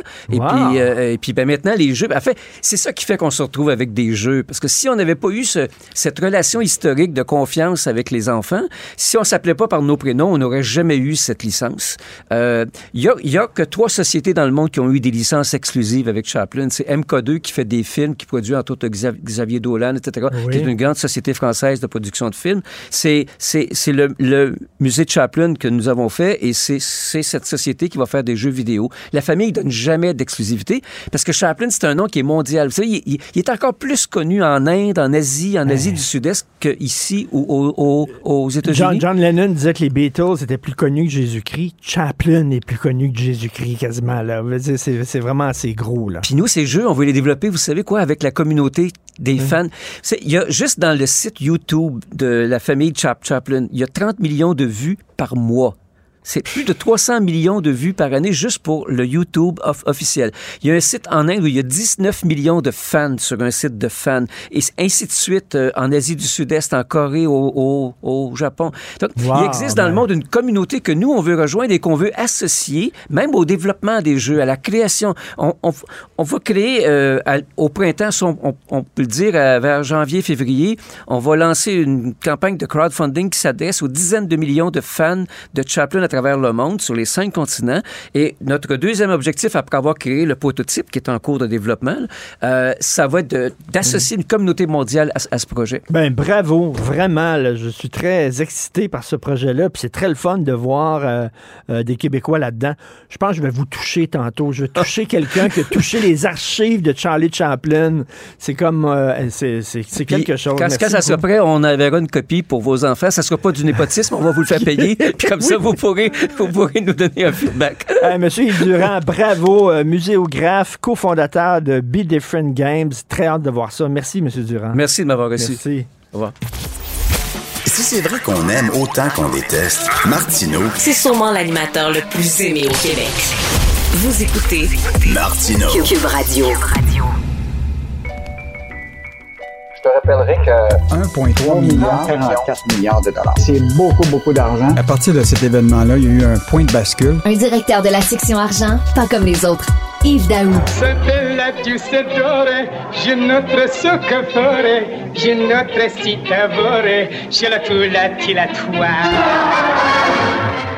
Alors ça, c'est dans Le Dictateur. C'était la première fois qu'on entendait la voix de Charlie Chaplin parce qu'il a fait des films muets. C'était son premier film parlant et il a eu l'idée géniale de parler dans une langue inventée. C'est extraordinaire. Donc, Yves Daou, on vient de parler à M. Durand, justement, qui Ben nous a oui, raconté comment il a mis la main sur euh, les droits de Charlie Chaplin. C'est une grosse histoire.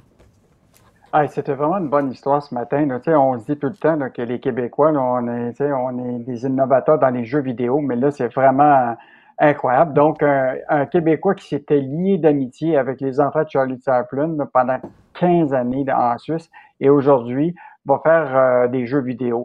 Je pense que je pense que tu en as suffisamment parlé pour Oui. décrire tout leur projet, mais je veux juste te rappeler là, le marché du jeu vidéo, Richard. Écoute, au, total, à travers la planète, c'est 2,7 milliards de joueurs sur la planète. Puis ça a grossi de 500 millions d'utilisateurs au cours des trois dernières années. Puis l'année en deux, à la, d'ici la fin 2003, il va se gagner 400 millions de plus de joueurs. Puis les nouveaux arrivants, là, c'est fascinant, là, 60% c'est des femmes, puis des 30% c'est des moins de 25 ans.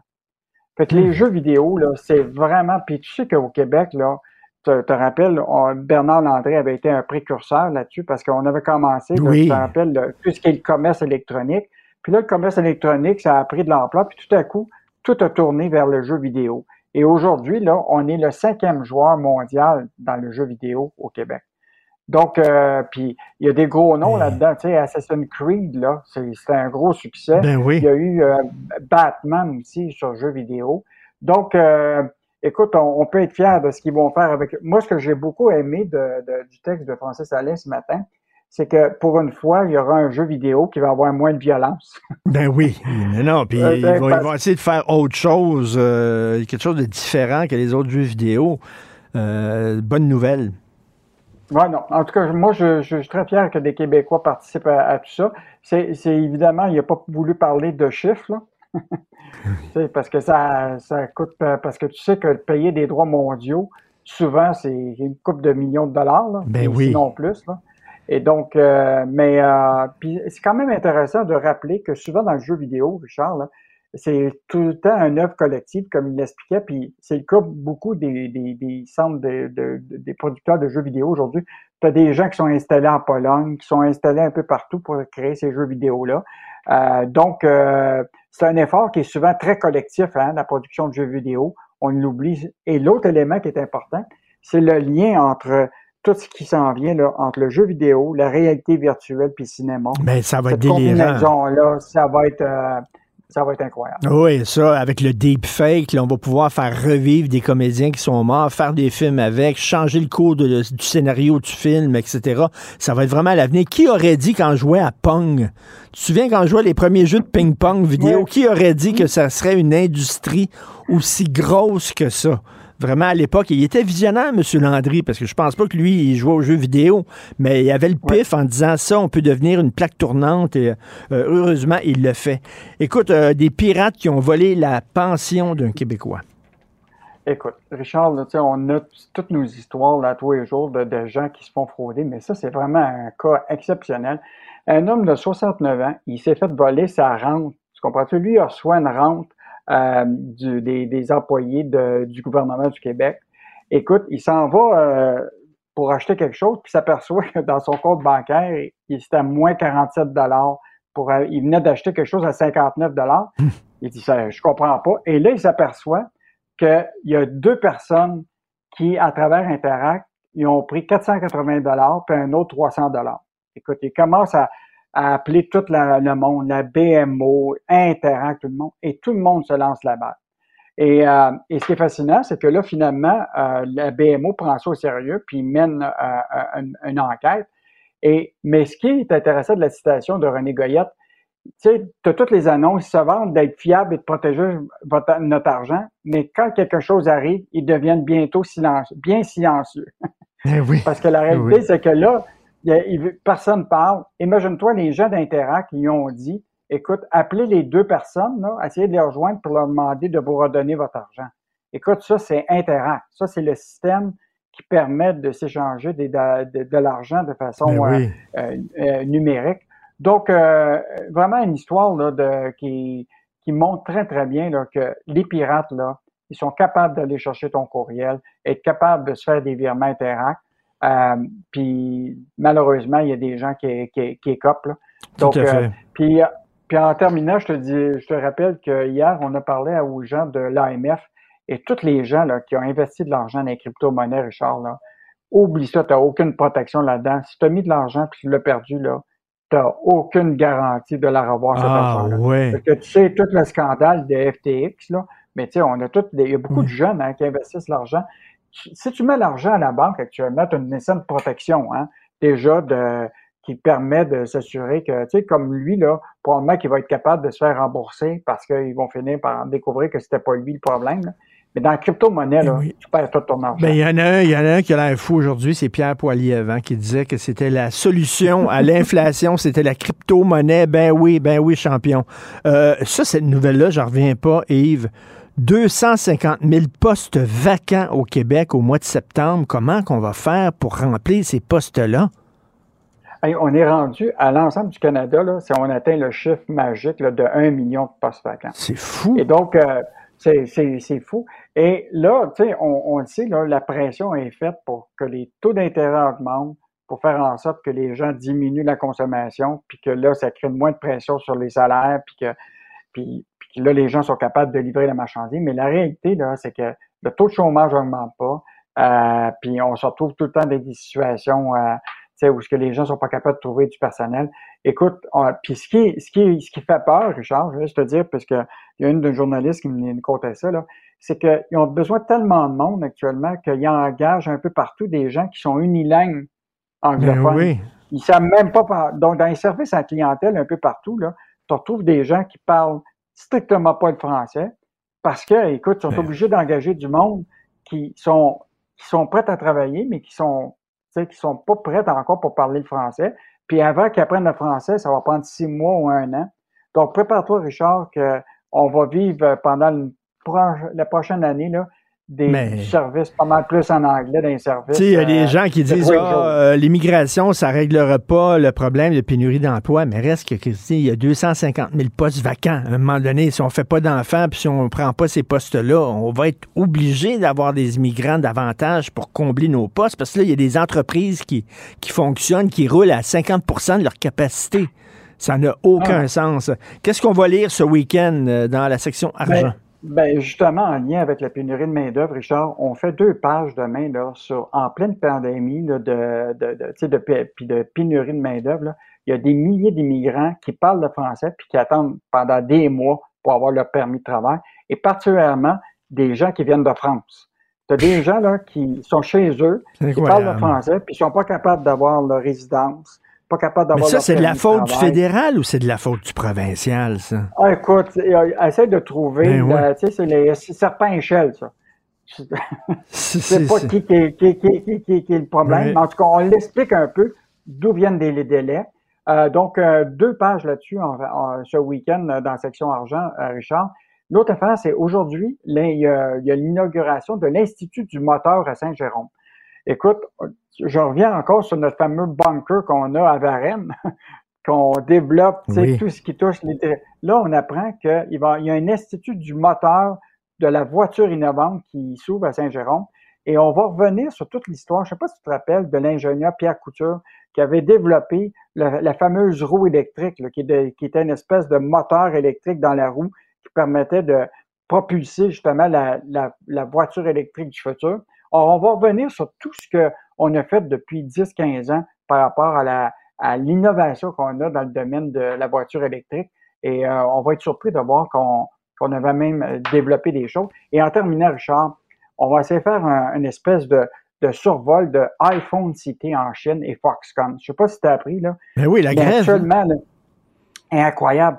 Là, là, il y a des images et des vidéos qui circulent actuellement de la police qui rentre dans- Hmm. directement dans, pour chasser les travailleurs parce que à cause de la COVID, ils ont comme des licenciements et euh, prépare-toi, la, la paie de séparation, c'est 70 dollars.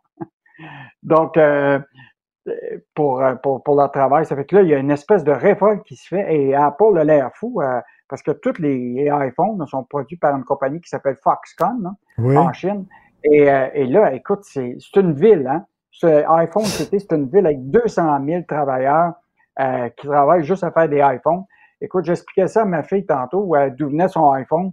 Elle avait aucune idée où ça se retrouvait. Et tu Ben sais oui. qu'un iPhone, là, qui part de Chine jusqu'à Montréal, là, ça coûte pas mal cher d'essence. Ça, prend le- un avion, Ben ça oui. s'en va ici. ça Non, c'est polluant, c'est sûr. Mais euh, les Chinois, ils Donc, euh, niaisent pas, eux autres. Avec les grévistes, ils sont pas comme nous autres. Là. Eux autres vont envoyer les tanks, puis ça vient de finir. Là. Donc, euh, j'ai très hâte de lire ça demain dans le journal. Bon week-end bien mérité, Yves Daou. Salut. Salut, bye. Salut, au plaisir. Joignez-vous à la discussion. Appelez ou textez le 187 Cube Radio 1877 827 2346. c'est au-delà du scandale. C'est ce que je crois. Mais là, avec ce qu'on a vu, ce qu'on a vu de nos yeux vus, c'est vrai. Puis en plus, je vais vous dire une chose. Regardez ce qui se passe. On se bat plus, on dira plus rien. Mais je ferai pas ça. Un esprit pas comme les autres. Denise Bombardier. Alors, Denise, bien sûr, notre devise, c'est Je me souviens, et vous dites dans votre chronique aujourd'hui dans le journal, c'est faux, on ne se souvient plus. Non. On ne se souvient plus, c'est clair. Une partie importante de la population, ce qu'on peut appeler les forces vives, c'est-à-dire les jeunes, ne se souviennent plus de ce qui a existé d'avant et ne veulent pas s'en souvenir. Parce que eux, ils sont nés dans une culture qui est la culture technologique. Et cette culture, c'est la culture de l'instant. Ce qui est important, c'est ce qui compte au moment où ça se passe. Donc, pourquoi, pourquoi s'encombrer la tête hein, d'histoire de ce que nous avons été quand de toute façon euh, cette histoire-là, on l'a vécue et regardons le présent et essayons de voir dans l'avenir ce qui correspond le plus au présent, c'est-à-dire à cette espèce de, de frénésie de vivre l'instant. Mais on ne, peut plus reculer. Moi, je voudrais, si vous saviez, Richard, comme je voudrais avoir tort quand j'écris des choses comme ça. Mais c'est impossible. On voit de plus en plus de gens, des immigrants pour tout le dire, qui arrivent euh, au Canada. D'abord, quand ils arrivent au Canada, c'est au Canada qu'ils sont. Et au Canada, qu'est-ce qu'on leur dit? Vous êtes chez vous. Quand vous, a- vous émigrez dans un nouveau pays, ce qu'on vous dit dans des pays, ce qu'on disait jusqu'à maintenant, c'est vous allez être, on vous, on vous offre, on vous offre euh, de vivre chez nous, mais en vous accommodant, en, en- vous accommodant de ce qu'on a été. J'ai lu hier une chose qui m'a, ça a été comme un, poignard au cœur. Je lisais le texte très bien écrit d'une jeune femme qui est née à l'étranger, euh, je crois, je ne sais pas exactement, certainement dans un pays arabe, francophone, et qui disait qu'il a, a un doctorat de l'Université de Montréal, hein, et qui a un poste très important, qui disait Je ne connais pas votre histoire. Elle nous parlait à nous, les Québécois. Je ne connais vous, Québécois, je ne connais pas votre histoire. mais la mienne est plus douloureuse que la vôtre. Et parce que elle, si on lui dit qu'elle est, parce qu'elle est arrivée ici il y a, il y a je sais pas, 20, 25 ans, hein, si on lui dit qu'elle est néo-québécoise, c'est comme si on lui disait qu'elle était, que c'est comme si nous, en disant ça, on est des nazis. Autrement dit, mais on ne peut pas être québécois en 20 ans. C'est pas vrai. Il faut être capable de, pouvoir reculer dans le temps pour savoir pourquoi on est là, pourquoi on parle français, pourquoi on se bat, pourquoi on est, pourquoi on a, on a cette espèce de, de fatigue intellectuelle de toujours redire la même chose. Pourquoi on, on, on a un gouvernement au Québec, là, vous parlez du gouvernement du Québec, avec un premier ministre qui a été un indépendantiste, qui a, eu- qui a rêvé du rêve et qui a compris que le rêve ne pouvait pas se réaliser et qui, effectivement, a choisi de, de, de, de faire une coalition entre, entre tous les Québécois autour de, autour de, de points qui pourraient nous rassembler. Mais avec ça, ce qu'il réussit à faire, c'est une chose très importante. Quand vous regardez, le, quand vous regardez les autres partis politiques, c'est qu'il réussit à, à réunir les francophones, de, qu'ils soient, qu'ils soient nationalistes ou qu'ils soient euh, euh, fédéralistes légers. Bon, parce que le Parti libéral ne peut plus le faire. Ils ont que 7 ou 6% de francophones dans le Parti libéral. Ça se remonte pas, ça. faut pas raconter d'histoire. On a assez de statistiques sur l'histoire des partis politiques, puis comment ils finissent, ils finissent par disparaître. Le Parti libéral du Québec ne peut pas remonter la pente. On a un parti de gauche, on n'a pas eu l'habitude des partis de gauche, avec des éléments d'extrême gauche, à travers lesquels une majorité de Québécois qui sont justement des gens du milieu, des gens du centre. Nous sommes des centristes. Nous sommes des gens qui n'aimons pas les extrêmes. Jamais ils pourront s'identifier. Et dans ce parti, en plus, il y a effectivement un peu de nationalistes, mais il y a surtout des gens qui sont anti-nationalistes parce que une partie des gens de Québec solidaire sont contre la loi sur la laïcité, sont contre des restrictions euh, euh, apportées aux, aux- à ceux qui ne sont pas québécois, qui ont de, de souche et qui n'ont pas étudié ici, d'aller dans les écoles anglaises. Alors, qu'est-ce est-ce que vous voyez dans quelle situation Mais, on mais- est? mais Denise, Denise, pas besoin d'aller chercher des immigrants pour dire ils connaissent pas notre culture. Mathieu Lacombe, le ministre de la Culture du gouvernement Oui. provincial, était à l'émission de Sophie. Il ne connaît pas André Brassard. Il ne sait pas c'est qui André Brassard, le gars qui a mis en scène les pièces de Tremblay. Elle, oui, elle lui a dit quel metteur en scène important récemment est mort. Il le savait pas. Elle dit c'est lui qui a mis en scène les belles sœurs. Il ne savait pas. Elle a dit André Brassard et il a dit ce nom ne me dit rien. Il ne connaissait pas André Brassard. Il est ministre de la Culture. Mais je vais vous dire Voilà. une chose. Non seulement c'est terrible, mais c'est affolant dans son cas, puisqu'il est ministre de, il est ministre de la Culture. C'est que le seul lieu, le seul endroit qui est encore occupé par des, par, par des gens qui ont fait avancer le Québec, c'est le monde de la création. Et il y a une contradiction entre cette capacité chez nous, de- mais ça va, ça va pas continuer de toute façon, mais ça, de cette capacité de permettre à des créateurs de s'épanouir chez nous pour, et après qui vont, qui vont marquer la vie culturelle et la culture à la grandeur de la planète. Et il a dit à Sophie, oui, mais c'est une question de génération. Moi, je suis jeune, ça fait pas partie de ma génération, André Brassard. Christy, moi, je connais Molière, puis j'étais pas un contemporain de Molière, maudit. C'est quoi ça? Non, mais enfin, euh, je veux dire, il, il connaît pas. euh, euh, j'imagine que que j'imagine que Jean Gérard Lajoie, euh, qui, a, qui a créé le ministère de l'Éducation. Donc vous êtes en culture, vous êtes dans la, vous êtes aussi dans oui. l'éducation.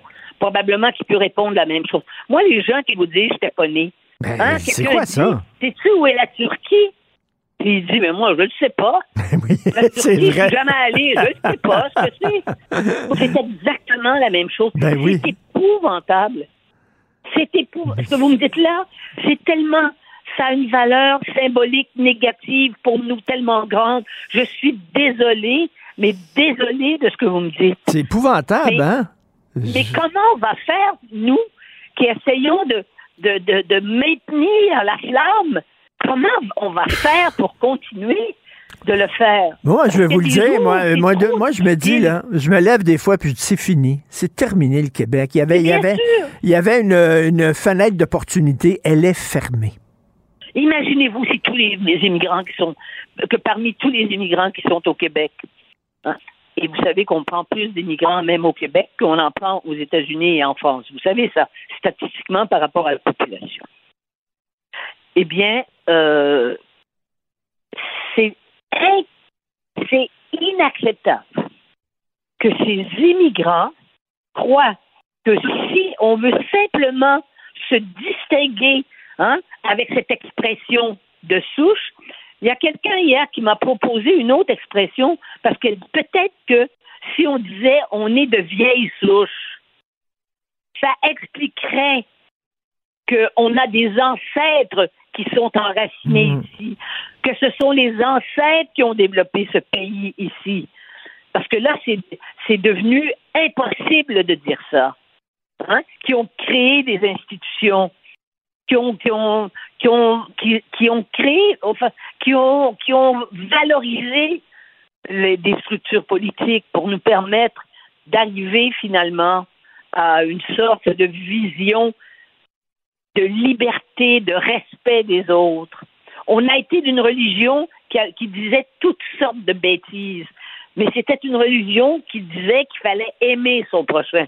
Aimer son prochain, enlever ça du contexte religieux, c'est quand même un message clair. Mais quand je vois des, des, des gens qui sont arrivés ici il y a 20 ans, puis 25 ans, et qui me disent, moi, je connais pas votre histoire, mais, c'est terrible de Non, mais- dire ça. Mais il y a des, des Québécois. il y a- en France, oui, mais- dire, en- dire aux Français, moi, je la connais pas, votre histoire, ça m'intéresse pas. Mais il y a des Québécois de souche, il y a des Québécois de souche qui la connaissent pas non plus. Non, d'accord, mais c'est ça que je vous dis. Mais les Québécois de souche qui la connaissent pas non plus. Écoutez, moi, je viens d'une famille d'analphabètes. Hein? Euh, et ben, dans ma famille, ils savaient qui, qui étaient les gens. Ils pouvaient nommer les gens euh, qui avaient été dans la politique. Je dirais, ils, savaient ça, même si puis ils avaient vécu aux États-Unis parce qu'ils sont allés vivre, moi, aux États-Unis, c'était au moment, au début du 20e siècle. Ils sont allés parce qu'ils étaient trop pauvres, puis sont revenus encore plus pauvres. Mais mais et qui et qui étaient surtout des gens impressionnés par les gens qui savaient et qui, qui, qui- qui avaient la conscience d'être euh, d'être euh, d'être pauvres sur le plan culturel, mais d'avoir cette conscience-là, ça dit quand même, c'est quand même ce réflexe-là est quand même un, un réflexe de survivance, et c'est pourquoi il y a des générations comme la mienne qui ont été envoyées à l'école et qui ont été encouragées à étudier et à avoir accès aux études supérieures pour pouvoir, Mais- pour pouvoir après jouer un rôle dans la société. Mais non seulement ça, le Québec haït les élites. Les seules élites qui les intéressent, ce sont les sportifs. Mais, ou, les chanteurs, mais, mais je suis, je partage votre découragement et en terminant, j'espère que nous allons prendre exemple de ces vaches de Sainte-Sévère qui ont enjambé la clôture et qui sont partis pour la liberté. J'espère qu'on va faire comme les vaches. Oui. Merci. Oui, mais euh, comme on dit, euh, il vaut mieux en rire. Mais on, on ne rit Ah. plus. C'est qu'on on pleure trop, alors ça sort comme un rire, parce qu'autrement, on serait insupportable, on ne pourrait pas communiquer Tout les uns fait. avec les autres. Bon week-end malgré tout. On se reparle lundi, chère Denise. Merci. On peut vous lire aujourd'hui. Nous ne nous souvenons plus euh, dans le journal de Montréal. Merci. Bonne journée. Merci, merci. Pour une écoute en tout temps, ce commentaire de Denise Bombardier est maintenant disponible sur l'application Cube ou en ligne au cube.ca. Tout comme sa série À haute voix, un balado où Denise Bombardier remonte le fil de sa mémoire pour discuter des enjeux de la société québécoise contemporaine. Cube Radio. Richard Martineau. Les commentaires haineux freinent certains animateurs. Martineau s'en régale.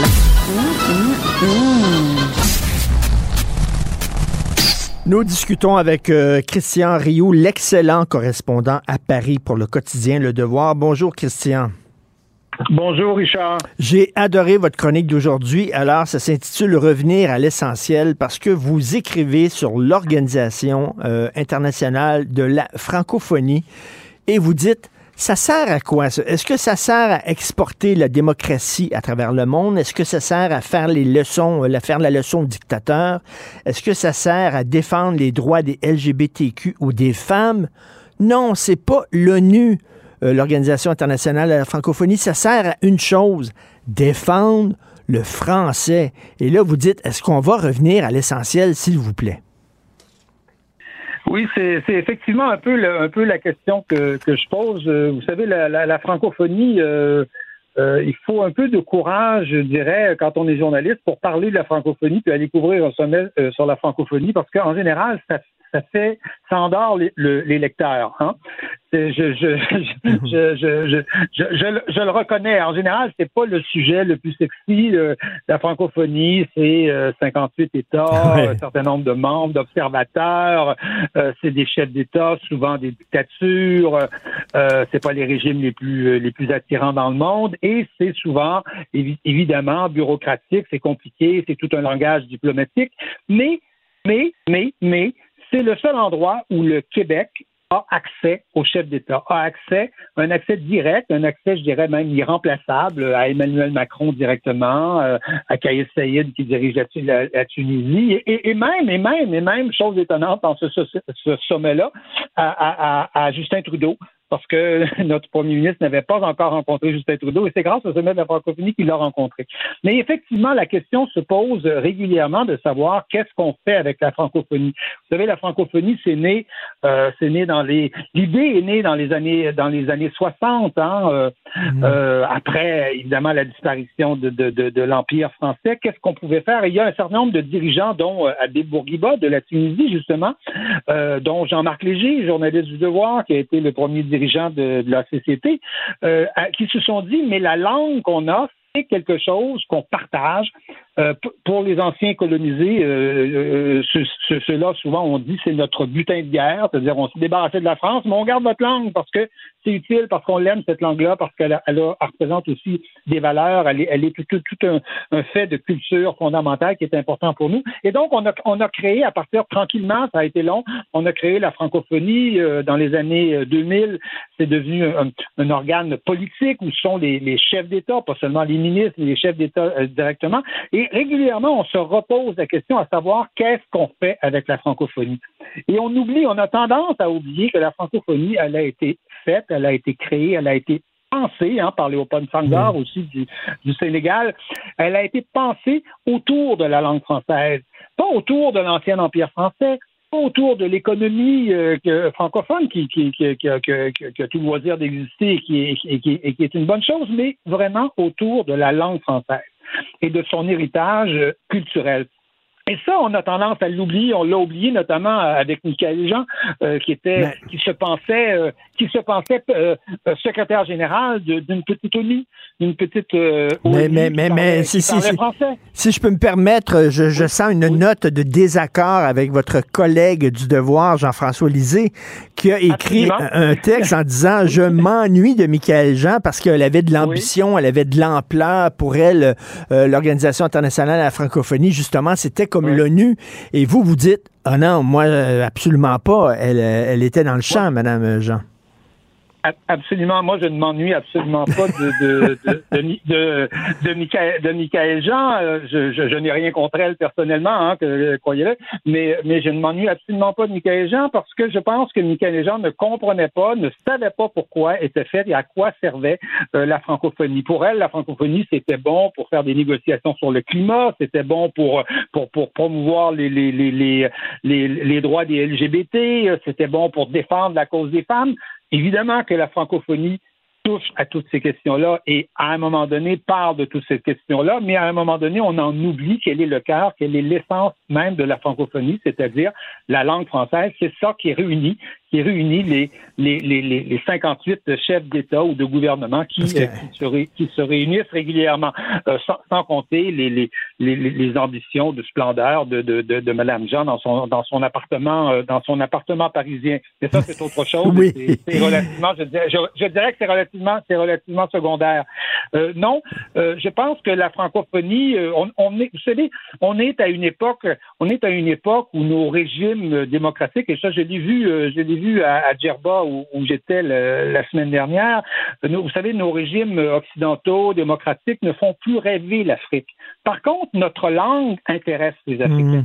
Euh, J'ai j'ai parlé à des syndicalistes africains, par exemple, qui nous disent on nous a coupé nos fonds. Nous, nous on, on se bat pour enseigner le français, qui est évidemment une langue seconde dans la plupart de dans, dans tous ces pays-là. Euh, on se bat pour enseigner le français, pour enseigner un français de qualité, souvent d'ailleurs qui, qui, qui, qui, peut nous faire honte parfois quand on entend certains Africains euh, s'exprimer. Et euh, on ne nous soutient pas et la francophonie pense à plein d'autres choses que que- qu'à nous. Et je pense que oui, la, francophonie gagnerait à revenir aux, aux éléments aux éléments essentiels et je, je, je, je le dirais quelque part à, à Jean, à Jean-François Lisée, et à se concentrer sur les enjeux d'aujourd'hui, les Mais- enjeux, enjeux en- entre autres, par exemple, du numérique, la place du français dans le numérique, euh, l'éducation, euh, l'éducation en français. La- L'Afrique souffre d'un manque de professeurs, d'une mauvaise formation des professeurs. Le niveau de français, on se gargarise hein, souvent de chiffres euh, à tous les deux ou trois ans. L'OIF nous sort un espèce de gros rapport qui fait 250 pages et qui nous Mm. explique que mathématiquement, le français va exploser dans le monde parce que euh, parce que la démographie africaine va exploser. Mais c'est une illusion. C'est une illusion. Si nous n'agissons pas, la, fran- la- la francophonie en Afrique va disparaître parce qu'elle est menacée à la fois par les langues nationales, elle est menacée euh, notamment dans, dans, dans le nord de l'Afrique par l'arabe et par, et par l'islamisme. hein. Vous savez que les islamistes préfèrent l'anglais au français de, de très très loin. Souvent, ils se sont réfugiés dans ces pays-là, notamment en Tunisie. Et elle est évidemment menacée par l'anglais, qui est la grande langue internationale. Mais, mais Donc, Christian, français Christian, euh, justement, en le, le- le sommet sur la, Fra- le sommet de la francophonie s'est déroulé euh, en, en Tunisie et Justin Trudeau en a profité, comme vous l'écrivez dans votre chronique, pour dire aux Tunisiens qu'ils n'ont pas assez de femmes dans leur dernier parlement. Bon Dieu, veut dire, c'est...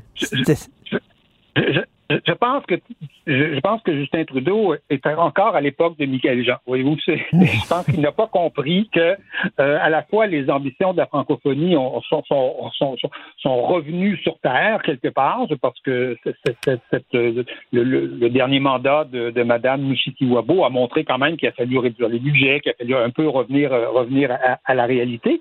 Euh, mais Justin Trudeau, non, est encore dans cette idée que on va aller, euh, on va aller promouvoir la démocratie, on va aller, on va aller promouvoir la cause des, la cause des femmes, la cause des homosexuels dans ces, dans ces pays-là. Mais, mais vous savez, quand, quand vous y allez dans ces pays-là, là, ces sermons-là, les Africains n'en ont rien à faire. Hum, Ils hum. n'en ont rien à faire. Ils n'en ont rien à faire et ils le voient comme une dernière, je dirais, manifestation de colonialisme. Mm. Et J'ai tendance, j'ai tendance à être un peu d'accord avec eux.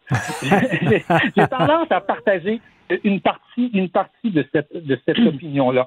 Et Justin Trudeau n'avait rien à dire sur la langue française, contrairement à François Legault qui, euh, quand même, euh, bon, euh, euh, a tendance à parler beaucoup, beaucoup, puis beaucoup, beaucoup, beaucoup d'économie, hein, et peut-être encore même un peu plus d'économie, mais quand même a parlé de la langue française, a, et- a- a en plénière devant, devant tous les chefs d'État, hein, il y a plus d'une trentaine de chefs d'État et de gouvernement là, expliquer la situation du français au Québec. C'est exceptionnel d'avoir un public comme ça. Vous avez 30 ou 40 chefs d'État et de gouvernement qui sont du quand même, il y, a, il y a les Belges dedans, il y a la Suisse, il y a, toute une série de, de- de pays extrêmement, extrêmement importants, des pays d'Europe de l'Est, il y a des pays d'Asie, il y a des pays de, de- de partout d'Afrique.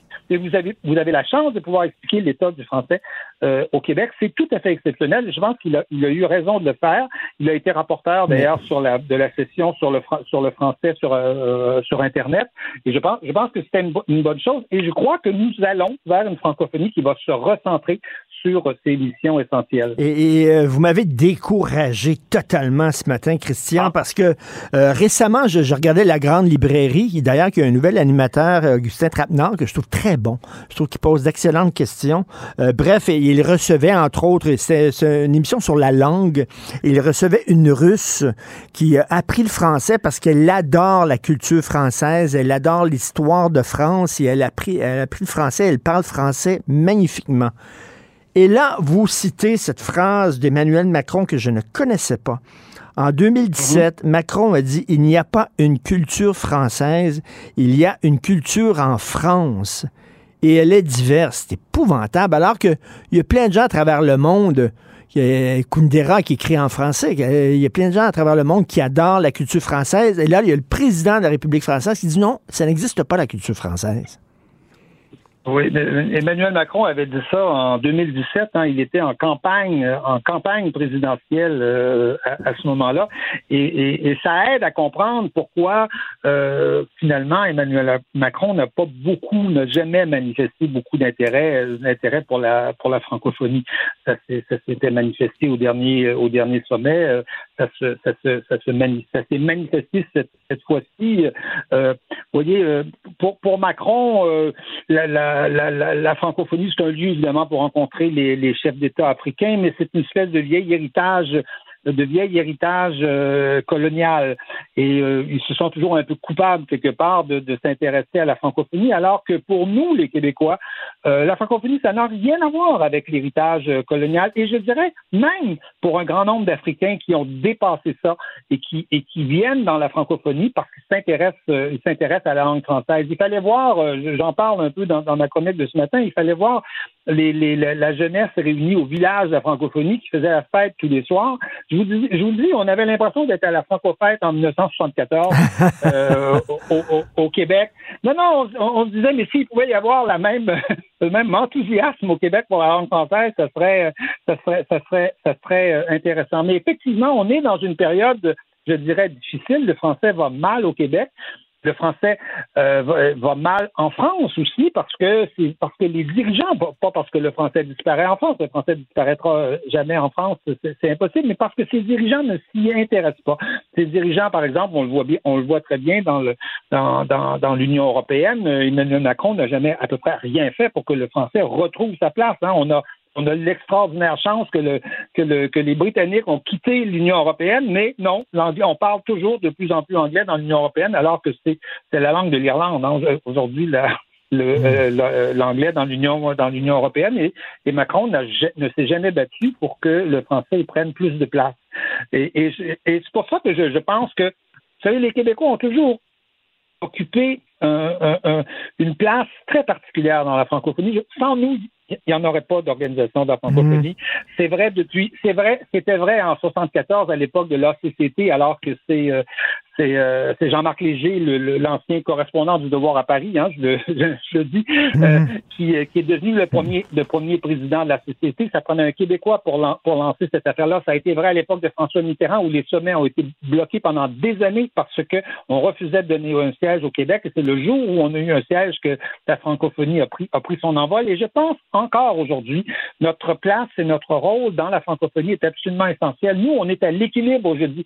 Le français, c'est notre langue maternelle mais on n'a pas cet héritage euh, colonial, malgré ce que certains parfois nous racontent. Nous, nous, nous, nous racontent. On n'a pas cet héritage colonial-là et on a un rapport direct avec les, avec les, les, populations africaines. Et donc, je pense que notre place et notre rôle dans la francophonie est absolument essentiel mmh. et il devrait, il, devrait se, il devrait se développer, et pas seulement dans le domaine de l'économie, comme, comme, le, comme, le, comme, le, comme le fait, avec raison d'ailleurs, François Legault, mais pas seulement dans ce, dans ce domaine-là. Et je pense que la francophonie, c'est quelque chose qui peut nous ouvrir énormément, énormément de portes euh, euh, et, devrait nous permettre aussi peut-être de réveiller la France sur ces, sur ces questions-là.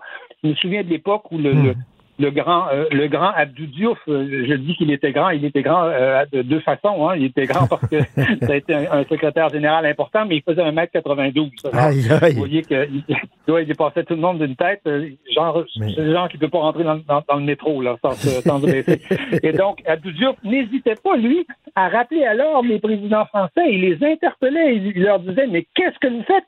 Euh, pour la francophonie, des choses que jamais, euh, jamais Michael Jean a hmm. fait euh, par la suite, par, exemple, n'a jamais eu ce culot-là de, faire et que, évidemment, l'actuel secrétaire général qui vient du Rwanda, qui a été nommé grâce à un compromis entre Emmanuel Macron et, et, le président, le président Kagame, elle aussi est, assez, est assez discrète sur ces questions-là. En tout cas, un texte, un texte, un texte important, l'Organisation internationale de la francophonie n'a pas besoin de s'arrimer à des causes qu'elle juge plus nobles, comme la défense des minorités, tout ça. Déjà, la défense du français à travers le monde est déjà une cause suffisamment, suffisamment noble. alors, comme vous le dites, il faut revenir à l'essentiel. Merci beaucoup, Christian Rio. On peut lire ça dans le devoir aujourd'hui. Merci. Bon week-end. C'est moi qui vous remercie, Richard. À bientôt. Au revoir. Martino. Le cauchemar de tous les woke. Alors, j'ai été très bouleversé récemment par cette histoire d'un homme qui est tombé euh, accro à la fentanyl. Euh, il relevait d'un accident, je crois, de travail. Ça lui avait fait très mal au dos. Donc, il prend euh, des opioïdes pour atténuer la douleur. Il est devenu accro et il est mort d'une surdose devant sa femme et son fils de 9 ans. Il avait acheté du fentanyl sur le marché noir. Est-ce que les médecins prescrivent trop euh, rapidement des opioïdes aux gens, à leurs patients? Nous allons parler avec le docteur Marie-Ève Morin, médecin de famille en santé mentale et en dépendance à la clinique Lalicorne. Bonjour, docteur Morin. Bonjour, M. Martineau. C'est la question que beaucoup de gens se posent. Il y a eu des documentaires là-dessus qui ont gagné des prix euh, à travers le monde. Je pense qu'il y a un documentaire récemment, je pense au Festival de Venise. C'est la première fois qu'un documentaire gagne le Grand Prix. Et c'était justement sur la crise des opioïdes. Et est-ce que euh, on, prescrit ça trop, euh, trop rapidement comme si c'était des M&M? Bon, écoutez, je pense que c'est une très grande question que vous posez là. En fait, je pense qu'à la base, il faut remettre les choses en perspective et expliquer aux gens que les opioïdes, en fait, c'est une classe de médicaments qui ont une seule indication en médecine, c'est la douleur. Donc, des fois, c'est la douleur aiguë, par exemple, une fracture. Écoutez, quand un patient arrive à l'urgence avec une fracture du poignet, on ne peut pas lui donner du Tylenol. Hein, ça ne fonctionnera pas. On a besoin d'opioïdes pour soulager les douleurs sévères aiguës et parfois, dans le cadre de douleurs chroniques, lorsqu'on a essayé plusieurs autres molécules, euh, parfois on va devoir être obligé d'aller jusqu'aux opioïdes pour essayer de soulager les patients. Le problème avec les opioïdes, puis ce que vous disiez tantôt, le cas que vous décriviez, c'est dramatique. Oui. Les opioïdes, là, eux n'ont pas de préjugés face à qui les consomme. C'est-à-dire que c'est pas parce que vous n'êtes pas un toxicomane que vous êtes à l'abri d'une surdose d'opioïdes. Hein, parce qu'un opioïde, qu'est-ce que c'est? C'est un médicament qui, oui, va soulager des douleurs, mais ce sont aussi des dépresseurs du système nerveux central. Ça, ce que ça veut dire, c'est que si on en prend trop, on peut, euh, notre centre de la respiration peut arrêter et donc il y a un arrêt respiratoire qui peut mener au décès, c'est vrai. Hmm. Le problème avec les opioïdes quand on en prescrit, c'est que le premier symptôme de sevrage des opioïdes, c'est la douleur. C'est le même symptôme que le, symptôme pour lequel on va prescrire les opioïdes. Mmh. Donc, souvent, quand on va prescrire des opioïdes à des gens, par exemple, après une chirurgie, ben, la première précaution que les médecins devraient dire aux patients, c'est d'attendre de ressentir la douleur avant de prendre l'opioïde. Et, docteur Morin, je vous, interromps pour raconter une histoire personnelle. Ma blonde, euh, ma femme Sophie, euh, s'est fait enlever la vésicule biliaire. C'est très douloureux. Elle enlève ça par le nombril. Euh, on lui a prescrit un dérivé de la morphine et elle, a pris, elle a pris une pilule. Et euh, elle, elle, a retourné la bouteille euh, au pharmacien parce qu'elle avait trop peur de devenir accro. Elle dit Richard, je me suis jamais senti aussi bien que ça dans ma vie. Tu décolles de ton corps, je flottais, un état de béatitude. Et, elle dit ça m'a fait peur. Euh, je ça. Donc... C'est fascinant ce que vous décrivez en ce moment. Et votre conjointe a eu quand même un bon réflexe. Mais effectivement, vous savez, le, est-ce que vous connaissez Morphée? Morphée, c'est la déesse du sommeil. Oui, oui, oui. Ah. Ben, morphine, ça vient de morphée. Alors, quand quelqu'un prend un opioïde pour la première fois, s'il est souffrant, oui, ça va le soulager physiquement, mais ça induit aussi une espèce d'état de onirique, là, comme si tu étais dans les bras de ta maman, puis tu étais un bébé, puis tu étais en train de t'endormir. c'est sûr que c'est extrêmement agréable et confortable. Et c'est normal que les gens aient envie de se retrouver dans cet état-là. Ben oui. Surtout s'ils étaient souffrants au départ. Donc, ça soulage, oui, ça soulage physiquement, mais ça peut aussi donner une espèce, on appelle ça la narcose, en fait. La narcose, c'est la sensation ressentie lorsqu'on est sur les opioïdes. Et oui, il faut le dire que être soulagé d'une douleur en partant, c'est très agréable. Mais même une personne qui n'a pas de douleur, qui va prendre un opioïde, peut quand même ressentir un effet agréable. Et c'est là que les gens vont tomber dans la dépendance. Donc, le fait de prendre des opioïdes, c'est le fait de les prendre régulièrement qui va mener à la dépendance. Et malheureusement, cette dépendance-là peut s'installer assez rapidement, donc en quelques semaines. Mais là, on peut pas, on peut pas interdire les opioïdes. Si effectivement ça, ça atténue la douleur, tant mieux. Euh, sauf que on ne va jamais se passer des opioïdes au niveau médical. C'est certain qu'on aura toujours besoin des opioïdes au niveau médical pour soulager les douleurs sévères. Maintenant, oui, on est dans la crise des opioïdes. On a, on a annoncé qu'on était dans, dans une situation de crise des opioïdes en 2016. Et c'est vraiment pas terminé, là, parce qu'il y a eu toute l'arrivée justement du fentanyl illicite. Et n'oubliez pas que le fentanyl est 40 fois plus puissant que l'héroïne et jusqu'à 100 fois plus puissant que la morphine. Donc, c'est quand même une substance qui est extrêmement puissante. Mais, mais, mais il, faut, il faut faire quoi, là, les gens qui, justement, qui ont des opioïdes parce qu'ils relèvent d'un accident de travail, une opération, tout ça? Il faut. Ben, justement, c'est de pas d'attendre d'avoir mal avant de prendre le comprimé parce qu'il y en a qui ont tellement peur d'avoir mal qu'ils vont prendre le comprimé avant même. Oui que l'effet du comprimé précédent soit terminé. Et c'est là que les risques de dépendance sont plus importants. Et c'est certain qu'il y a des prédispositions à la dépendance, à la toxicomanie, les fumeurs, les, gens qui fument la cigarette. En partant, c'est un facteur de risque de, toxicomanie. C'est le premier, c'est la, la, la dépendance la plus répandue, la nicotine avec la caféine dans le monde. Hein. Fait que quand une personne a des antécédents de dépendance à l'alcool ou à la cocaïne ou il faut être extrêmement prudent lorsqu'on prescrit des opioïdes à ces gens-là. Mais moi, juste un petit truc en partant, là, des prescriptions à 200 ou 300 comprimés d'opioïdes servis d'un coup, ça ne devrait plus se voir. Hein, on n'est pas obligé de faire servir 200 comprimés de morphine. on peut les servir 10 euh, ou 20 à la fois. Hmm. On n'est pas obligé d'en servir 200. Oui, c'est ça. il y a aussi toute la participation du pharmacien, le médecin. Tout le monde doit participer à l'éducation des gens qui ont des douleurs pour éviter de tomber dans la dépendance. Parce que, parce que, docteur Morin, on ne sait pas qu'on va devenir dépendant. Il y a peut-être des gens qui disent Moi, j'ai pas le profil d'être dépendant, moi, mais tu le sais pas. Tu vas peut-être euh, tu vas essayer ça, les opioïdes, puis tu, vas peut-être accrocher, là. Ben, en fait, c'est que les opioïdes déclenchent une dépendance qui est physique. Alors, même si la personne n'est pas toxicomane, si une personne se met à prendre des opioïdes de façon régulière, elle va développer une dépendance physique, qu'elle soit toxicomane ou non. Et est-ce que la personne va devenir toxicomane ensuite? Peut-être. Mais c'est pas les opioïdes là n'ont pas de préjugés. Hein? Hmm. Eux n'ont pas de préjugés. Nous on en a. On s'imagine toujours que c'est les junkies qui s'injectent l'héroïne ou du fentanyl dans la ruelle. Mais le, le cas dont vous venez de parler hein, au début, le père de famille qui est décédé d'une surdose de fentanyl devant ses enfants, son enfant, ça semble pas être un toxicomane et pourtant il est quand même décédé d'une surdose de fentanyl. Non, c'est très euh, c'est très euh, vicieux, pernicieux, exactement le mot que je cherchais, pernicieux. Faut faire attention et comme et comme vous le dites docteur euh, Marie-Ève Morin, il faut en parler à son pharmacien, il faut en parler à son médecin et si vous jamais vous sentez le oh, c'est trop bon pour moi, j'ai peur de devenir accro, retournez la bouteille au pharmacien. merci docteur Marie-Ève Morin, merci beaucoup.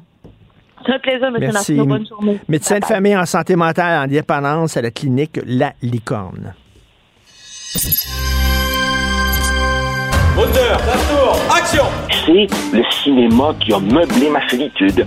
C'est le cinéma qui a été mon ami, mon grand frère, qui m'a donné mon code moral, qui m'a donné mes valeurs, qui m'a fait voyager dans le temps et dans l'espace. Un autre cinéphile au bout du fil, Joseph Facal.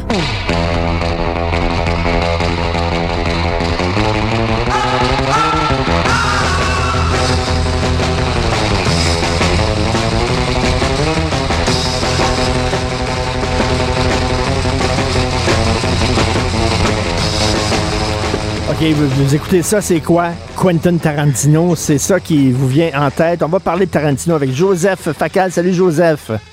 Bonjour Richard, comment vas-tu? Très bien. Écoute, dans les, au début des années 90, j'avais un ami, Laurent Gagliardi, que je salue, qui travaillait, je crois, à la Sodec euh, et qui devait se promener un peu partout euh, pour voir euh, justement les, les festivals de films. Il m'appelle et dit, Richard, retiens ce, ce nom-là et je viens de voir un film qui s'appelle Réservoir Dogs fait par un jeune gars qui travaillait dans un club vidéo et ça va devenir un des noms les plus importants au cinéma. Il dit, retiens ça, Quentin Tarantino. Je trouvais le nom vraiment bizarre. Et écoute, il y avait un certain pif, mon ami, là. Ah, Richard, Richard, ton ami était, était visionnaire parce que, effectivement, c'est drôle, hein? On vit à une époque où tout le monde essaie de, de se détacher de la masse en essayant d'être original. Et finalement, tu te rends compte que dans ce désir d'originalité, tout le monde copie tout le monde et personne n'est vraiment original. Tu sais, qu'est-ce que d'original aujourd'hui? À se faire un tatou, par exemple? Mais effectivement, quand Tarantino est arrivé, c'était une voix neuve, une voix fraîche. Et aujourd'hui qu'il approche de la dizaine des films, il trouve encore le moyen de se renouveler, mais en même temps, il se renouvelle en s'inscrivant dans une fidélité à ses, maîtres qu'il idolâtre. Et t'as raison, Tarantino, c'est c'est un autodidacte. Hein? il lui dit lui-même, moi, mon école de cinéma, c'était de voir des films, voir des films, voir des films. Il a été commis dans un magasin de vidéo. Tu te rappelles, hein, quand on allait au magasin de vidéo, il a aussi été caissier et placier dans un cinéma porno. Tu sais, il a absolument tout fait, ce gars-là. Et aujourd'hui, écoute, je te dirais que, Richard, si on fait le panthéon des plus grands cinéastes, il est le plus récent, le dernier de ceux qui véritablement Mais- sont dans les, les grands de l'histoire du 7 Mais, mais Joseph, la question, c'est que parce que tu parlais d'originalité, est-ce que c'est un, un- artiste avec un, un grand A? Parce que finalement, ce qu'il fait, c'est du recyclage, du repiquage. Il prend des, des images de De Palma, de Léoné, euh, de, de Mario Bava, euh, de, de réalisateurs de, de série B, puis il met ça ensemble. Est-ce que ça en fait un artiste, ça? Ah oui, bien sûr que ça en fait un artiste. Parce que, à mon humble avis, Richard, aucun artiste, que ce soit Tarantino, euh, Woody Allen, euh, Rembrandt, euh, Michel-Ange, aucun d'entre eux ne part de rien. Tu es toujours l'héritier de quelque chose. Il est tout à fait normal de s'abreuver de ce qui est autour de toi et de ce qui est arrivé avant toi. L'important, c'est comment tu te le réappropries, comment tu l'interprètes et la touche personnelle que tu y apportes. Ceux qui sont pas originaux, Richard, ce sont tous ces jeunes cinéastes qui aujourd'hui font de l'ultra-violence avec des arts martiaux puis des tunes pop un peu oubliées. Ça, c'est copier Tarantino. Ça, c'est pas original. Tu sais, comme, par exemple, quand Andy Warhol a pris les, les boîtes de soupe Campbell, bon, on peut aimer ou ne pas aimer, mais on n'avait jamais vu ça. Eh ben, de la même manière, euh, Tarantino reprend la, la, la culture populaire. Ça va depuis le kung-fu jusqu'à la bande dessinée, jusqu'à des références aux grands maîtres du cinéma. Et en même temps, il pose par-dessus ça une touche tarantinesque. Si, par exemple, toi et moi, on apprenait que un film d'un auteur inconnu vient d'apparaître, nous sommes invités à un visionnement VIP exclusif, on nous dit pas c'est qui, mais si c'est un film de Tarantino, toi et moi, on va immédiatement reconnaître la touche du maître. Oui, c'est un artiste. Et euh, on- quand on parle de Tarantino, tu l'as dit, on parle de musique populaire, on parle d'images très percutantes, mais pour moi, l'importance de Tarantino, c'est de ramener le dialogue au cinéma, l'art du dialogue. On écoute d'ailleurs un extrait de Pulp Fiction. Est-ce qu'on l'a, Charlie? On écoute ça. And you know what they call a, a, a quarter pounder with cheese uh, in Paris? They don't call it a quarter pounder with cheese? Oh man, they got the metric system. They wouldn't know what the fuck a quarter pounder is. And what do they call it? They call it uh, Royale with cheese. Royale with cheese. That's right. Deux gars, deux, deux tueurs à gages qui sont dans une auto et en attendant de faire leur coup, ils parlent de comment on appelle un Big Mac à Paris. Ça, c'est Tarantino. écoute, Richard, euh, peu de temps après, ils s'en vont blaster euh, Brett et sa gang qui ont volé l'argent de Marcellus. Et juste avant de rentrer avec les mitraillettes, ils ont ce discours, ce dialogue délirant sur le fétichisme du massage des pieds. Tu te rappelles? Tu te rappelles? Et puis ensuite, évidemment, ils rentrent, ils nettoient la place, mais juste avant, ils posent une devinette à Brett. Sais-tu pourquoi justement ça s'appelle un royal? L'autre dit, ouais, le système métrique. Et là, il y a la réplique célèbre. Ouh, check out that big brain on Brad. tu sais, Richard, Et- mon fils et mon fils et moi là, on peut passer des heures à se répondre en, en, en Tarantino. Tu sais, il y a l'espéranto puis il y a le Tarantino. Au début, en soi. au, au début de Réservoir Dogs, euh, des voleurs de banque qui planifient leurs coups et tu as une discussion extraordinaire, euh, premièrement sur deux sujets, euh, euh, les types, les pourboires, à qui on devrait donner des pourboires et pas donner de pourboires, une discussion fantastique. Et l'autre, c'est les paroles de Like a Virgin de Madonna, la signification des paroles de Like a Virgin. Et t'écoutes ça, tu dis, c'est génial. Ah, écoute, Richard, on, pourrait en parler pendant une journée. Rappelle-toi justement, dans Pulp Fiction, Samuel Jackson, qui, qui, écoute, il y a une communion entre Tarantino et Samuel Jackson que j'aimerais mieux comprendre. C'est comme si, c'est comme si, c'est comme si Samuel Jackson était sa muse. Mais moi, je reviens toujours à And you will know I am the Lord when I lay my vengeance upon you.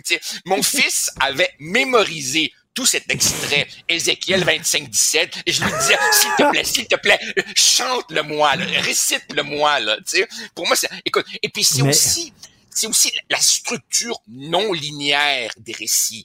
Rappelle-toi Pulp Fiction quand Travolta est sur le bol de toilette et là Bruce Willis se met deux pop dans, dans le grille-pain et aperçoit la mitraillette posée sur le comptoir et là se dit Hum, il se passe quelque chose ici là, tu sais la boucle dans la boucle du récit, c'est un immense artiste. Tout à fait. Et de, et de, bon, on entendait Mirsulou, là, qui était une tune qui était oubliée, qui l'a vraiment ressuscité, euh, parce que c'est ça qui fait. Il prend des vieilles chansons, puis il les remet au goût du jour.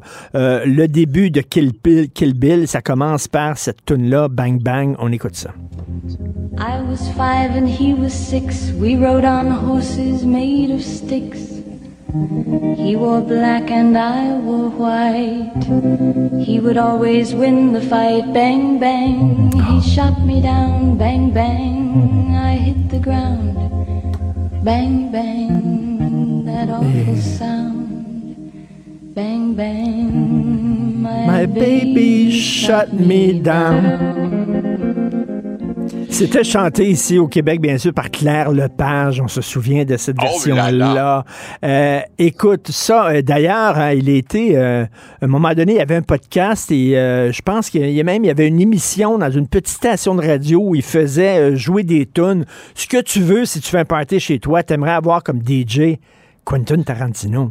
Ah, écoute, il- il- tous ces films, c'est- un gars qui, qui, qui, qui utilise, je sais pas, je sais pas comment il fait pour trouver toutes ces tunes-là. Moi, je suis un fan fini. Écoute, même ces films, même ces films considérés mineurs, comme, comme, comme Jackie Brown, par exemple, sont, sont, sont super intéressants. Et tu sais, tu sais, Richard, à une époque comme la nôtre, qui, qui, qui se prend très au sérieux, qui a de la misère avec l'ironie, il y a, y a un humour chez, chez Tarantino, un humour noir, un peu décalé, un peu déjanté, qui fait que tu peux pas t'empêcher de rire, et en même temps, tu es un peu mal à l'aise de rire. Tu sais, par exemple, dans Pulp Fiction, quand Bruce Willis, avec son sabre japonais, vient à la rescousse de Marcellus, qui vient de se faire sodomiser, et là, il dit « I'm gonna go medieval on your ass ». Tu sais, c'est- c'est c'est extraordinaire. En, en fait, en fait c'est un homme qui écrit lui-même ses scénarios, et je pense qu'il pourrait être romancier, tu vois, tellement l'histoire est écrite, pensée par lui de A à Z. C'est qu'il veut faire. Là. Il dit que son prochain film est le dernier. Après ça, il va écrire des romans. Euh, c'est un fétichiste, un fétichiste du cinéma. hein. Il y a des images qu'il reprend, qui piquent. Mais c'est un fétichiste. D'ailleurs, il adore filmer les pieds des femmes. Hein, et je pense que même des fois, il donne des rôles à Uma Thurman parce qu'il trouve qu'elle a des beaux pieds. Et euh, Bridget Fonda aussi, il, il- vraiment, il filme les pieds des femmes. Je sais pas pourquoi, elle est très là-dessus. Moi non plus. Et, et tu sais, Richard, euh, souvent, souvent tu me dis, toi, essayons de voir ce que le cinéma dit sur notre époque. Et le paradoxe de Tarantino, c'est que d'une certaine façon, il aurait pas pu émerger à une autre époque que la nôtre, et en même temps, dans une époque où beaucoup de gens pensent que tout commence avec eux et tout finira avec eux, Tarantino, malgré son côté flamboyant, a l'humilité de l'hommage au maître. Rappelle-toi, justement, dans Pulp Fiction, quand Bruce Willis veut euh, s'évader en auto, il arrête au feu rouge, Marcellus traverse devant lui et évidemment on reprend la scène dans Psycho d'Hitchcock quand Marion Crane se sauve avec l'argent puis le directeur de la banque passe devant lui et se dit Qu'est-ce qu'elle fait au volant pendant le break de midi, là? Elle est pas supposée aller faire mon dépôt, là? Ou quand Travolta danse dans Pulp Fiction, c'est un clin d'œil, probablement, Mais- mais- à Saturday Night Fever, là. Ce que, ce que dit Tarantino, c'est qu'à notre époque, tout a été fait.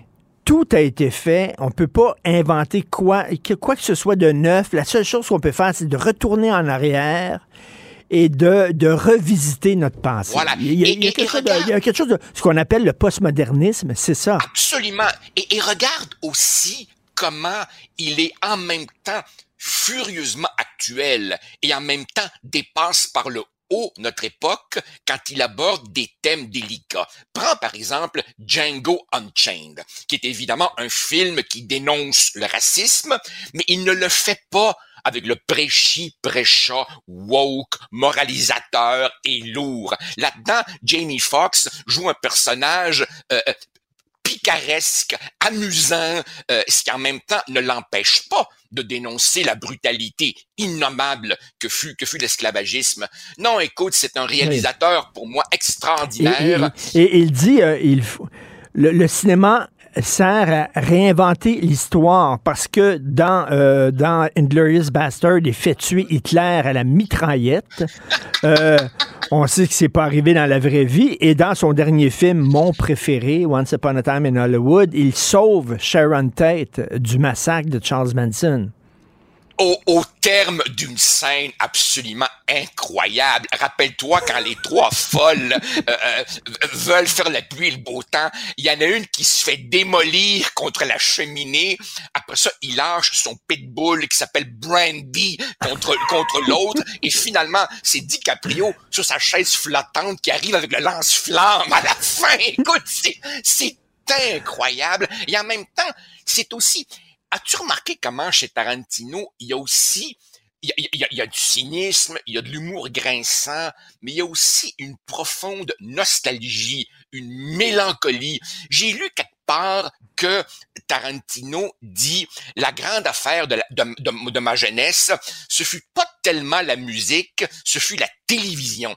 Et d'une certaine manière, dans Once Upon a Time in Hollywood, DiCaprio, qui a fait de la télé, bon, euh, en noir et blanc, des, des westerns, et, et, et qui voit arriver le nouveau Hollywood, et qui, et qui au fond se dit, coudon, qu'est-ce que je fais dans ce monde-là? Et là, il s'en va faire du spaghetti, des western spaghetti en, oui. en- en Italie. C'est, pour moi, c'est un cinéaste complet, c'est un décathlonien. Il, il- il fait tout bien dans le cinéma. Écoute, en, en terminant, en se laissant, là, dans Once Upon a Time in Hollywood, c'est le crépuscule. Il, il est sur Hollywood Boulevard et le soleil tombe et là, toutes les enseignes lumineuses des cinémas s'allument. Et ça, je te jure, j'en ai pleuré. Vraiment, Ah c'est oui, ah tellement ah oui, ah beau, là. Ah non, c'est, c'est, c'est un cinéaste. Il n'y a, a pas beaucoup de cinéastes qui nous font alterner entre l'éclat de rire et, et- et la larme qui coule. Peut-être Woody Allen.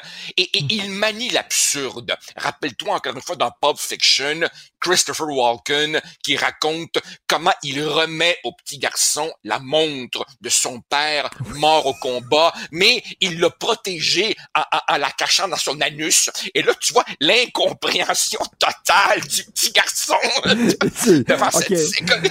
Ah, un peu comme départ, euh, rappelle-moi encore Ézéchiel. Cite-moi Ézéchiel, s'il te plaît. Ah, ah. And you will know I am the Lord when I lay my vengeance upon you. Salut, bon week-end, Joseph. Salut, bye. Martino. L'opinion populaire. Gilles Proulx. Bonjour, mon cher Richard. Richard Martineau. Petit lapin. La rencontre. Point à l'heure des cadeaux. Je serai pas là, là à vous flatter dans le sens du poil. Point à la ligne. C'est très important, ce qu'on dit. La rencontre pro martineau Alors, Gilles, de quoi vous voulez me parler ce matin? Ben, je vais vous parler encore une fois que nous sommes trop nono pour sortir de la Confédération, que Trudeau va comparaître cet après-midi devant un bon juge canadien-français colonisé et euh, qui a déjà reproché à ses confrères de négliger le français. Imagine-toi, pour que Trudeau dise ça, faut qu'on soit rendu bas. Et euh, ce sont ces mêmes gens qui nous ont dit qu'on avait une place dans leur beau Canada. Quand tu penses, j'ouvre une parenthèse, pas plus tard qu'en cours des dernières heures à l'hôpital juif, un hôpital que vous connaissez bien dans votre famille, euh, encore une fois, une femme entourée de trois, quatre médecins, ça se parle bien qu'en anglais, elle demande Pourtant, c'est un bon hôpital, bien réputé. Est-ce que je pourrais savoir la teneur de ma maladie? Alors, c'est ça. Et ça, c'est à Montréal, Québec, ne l'oublions pas.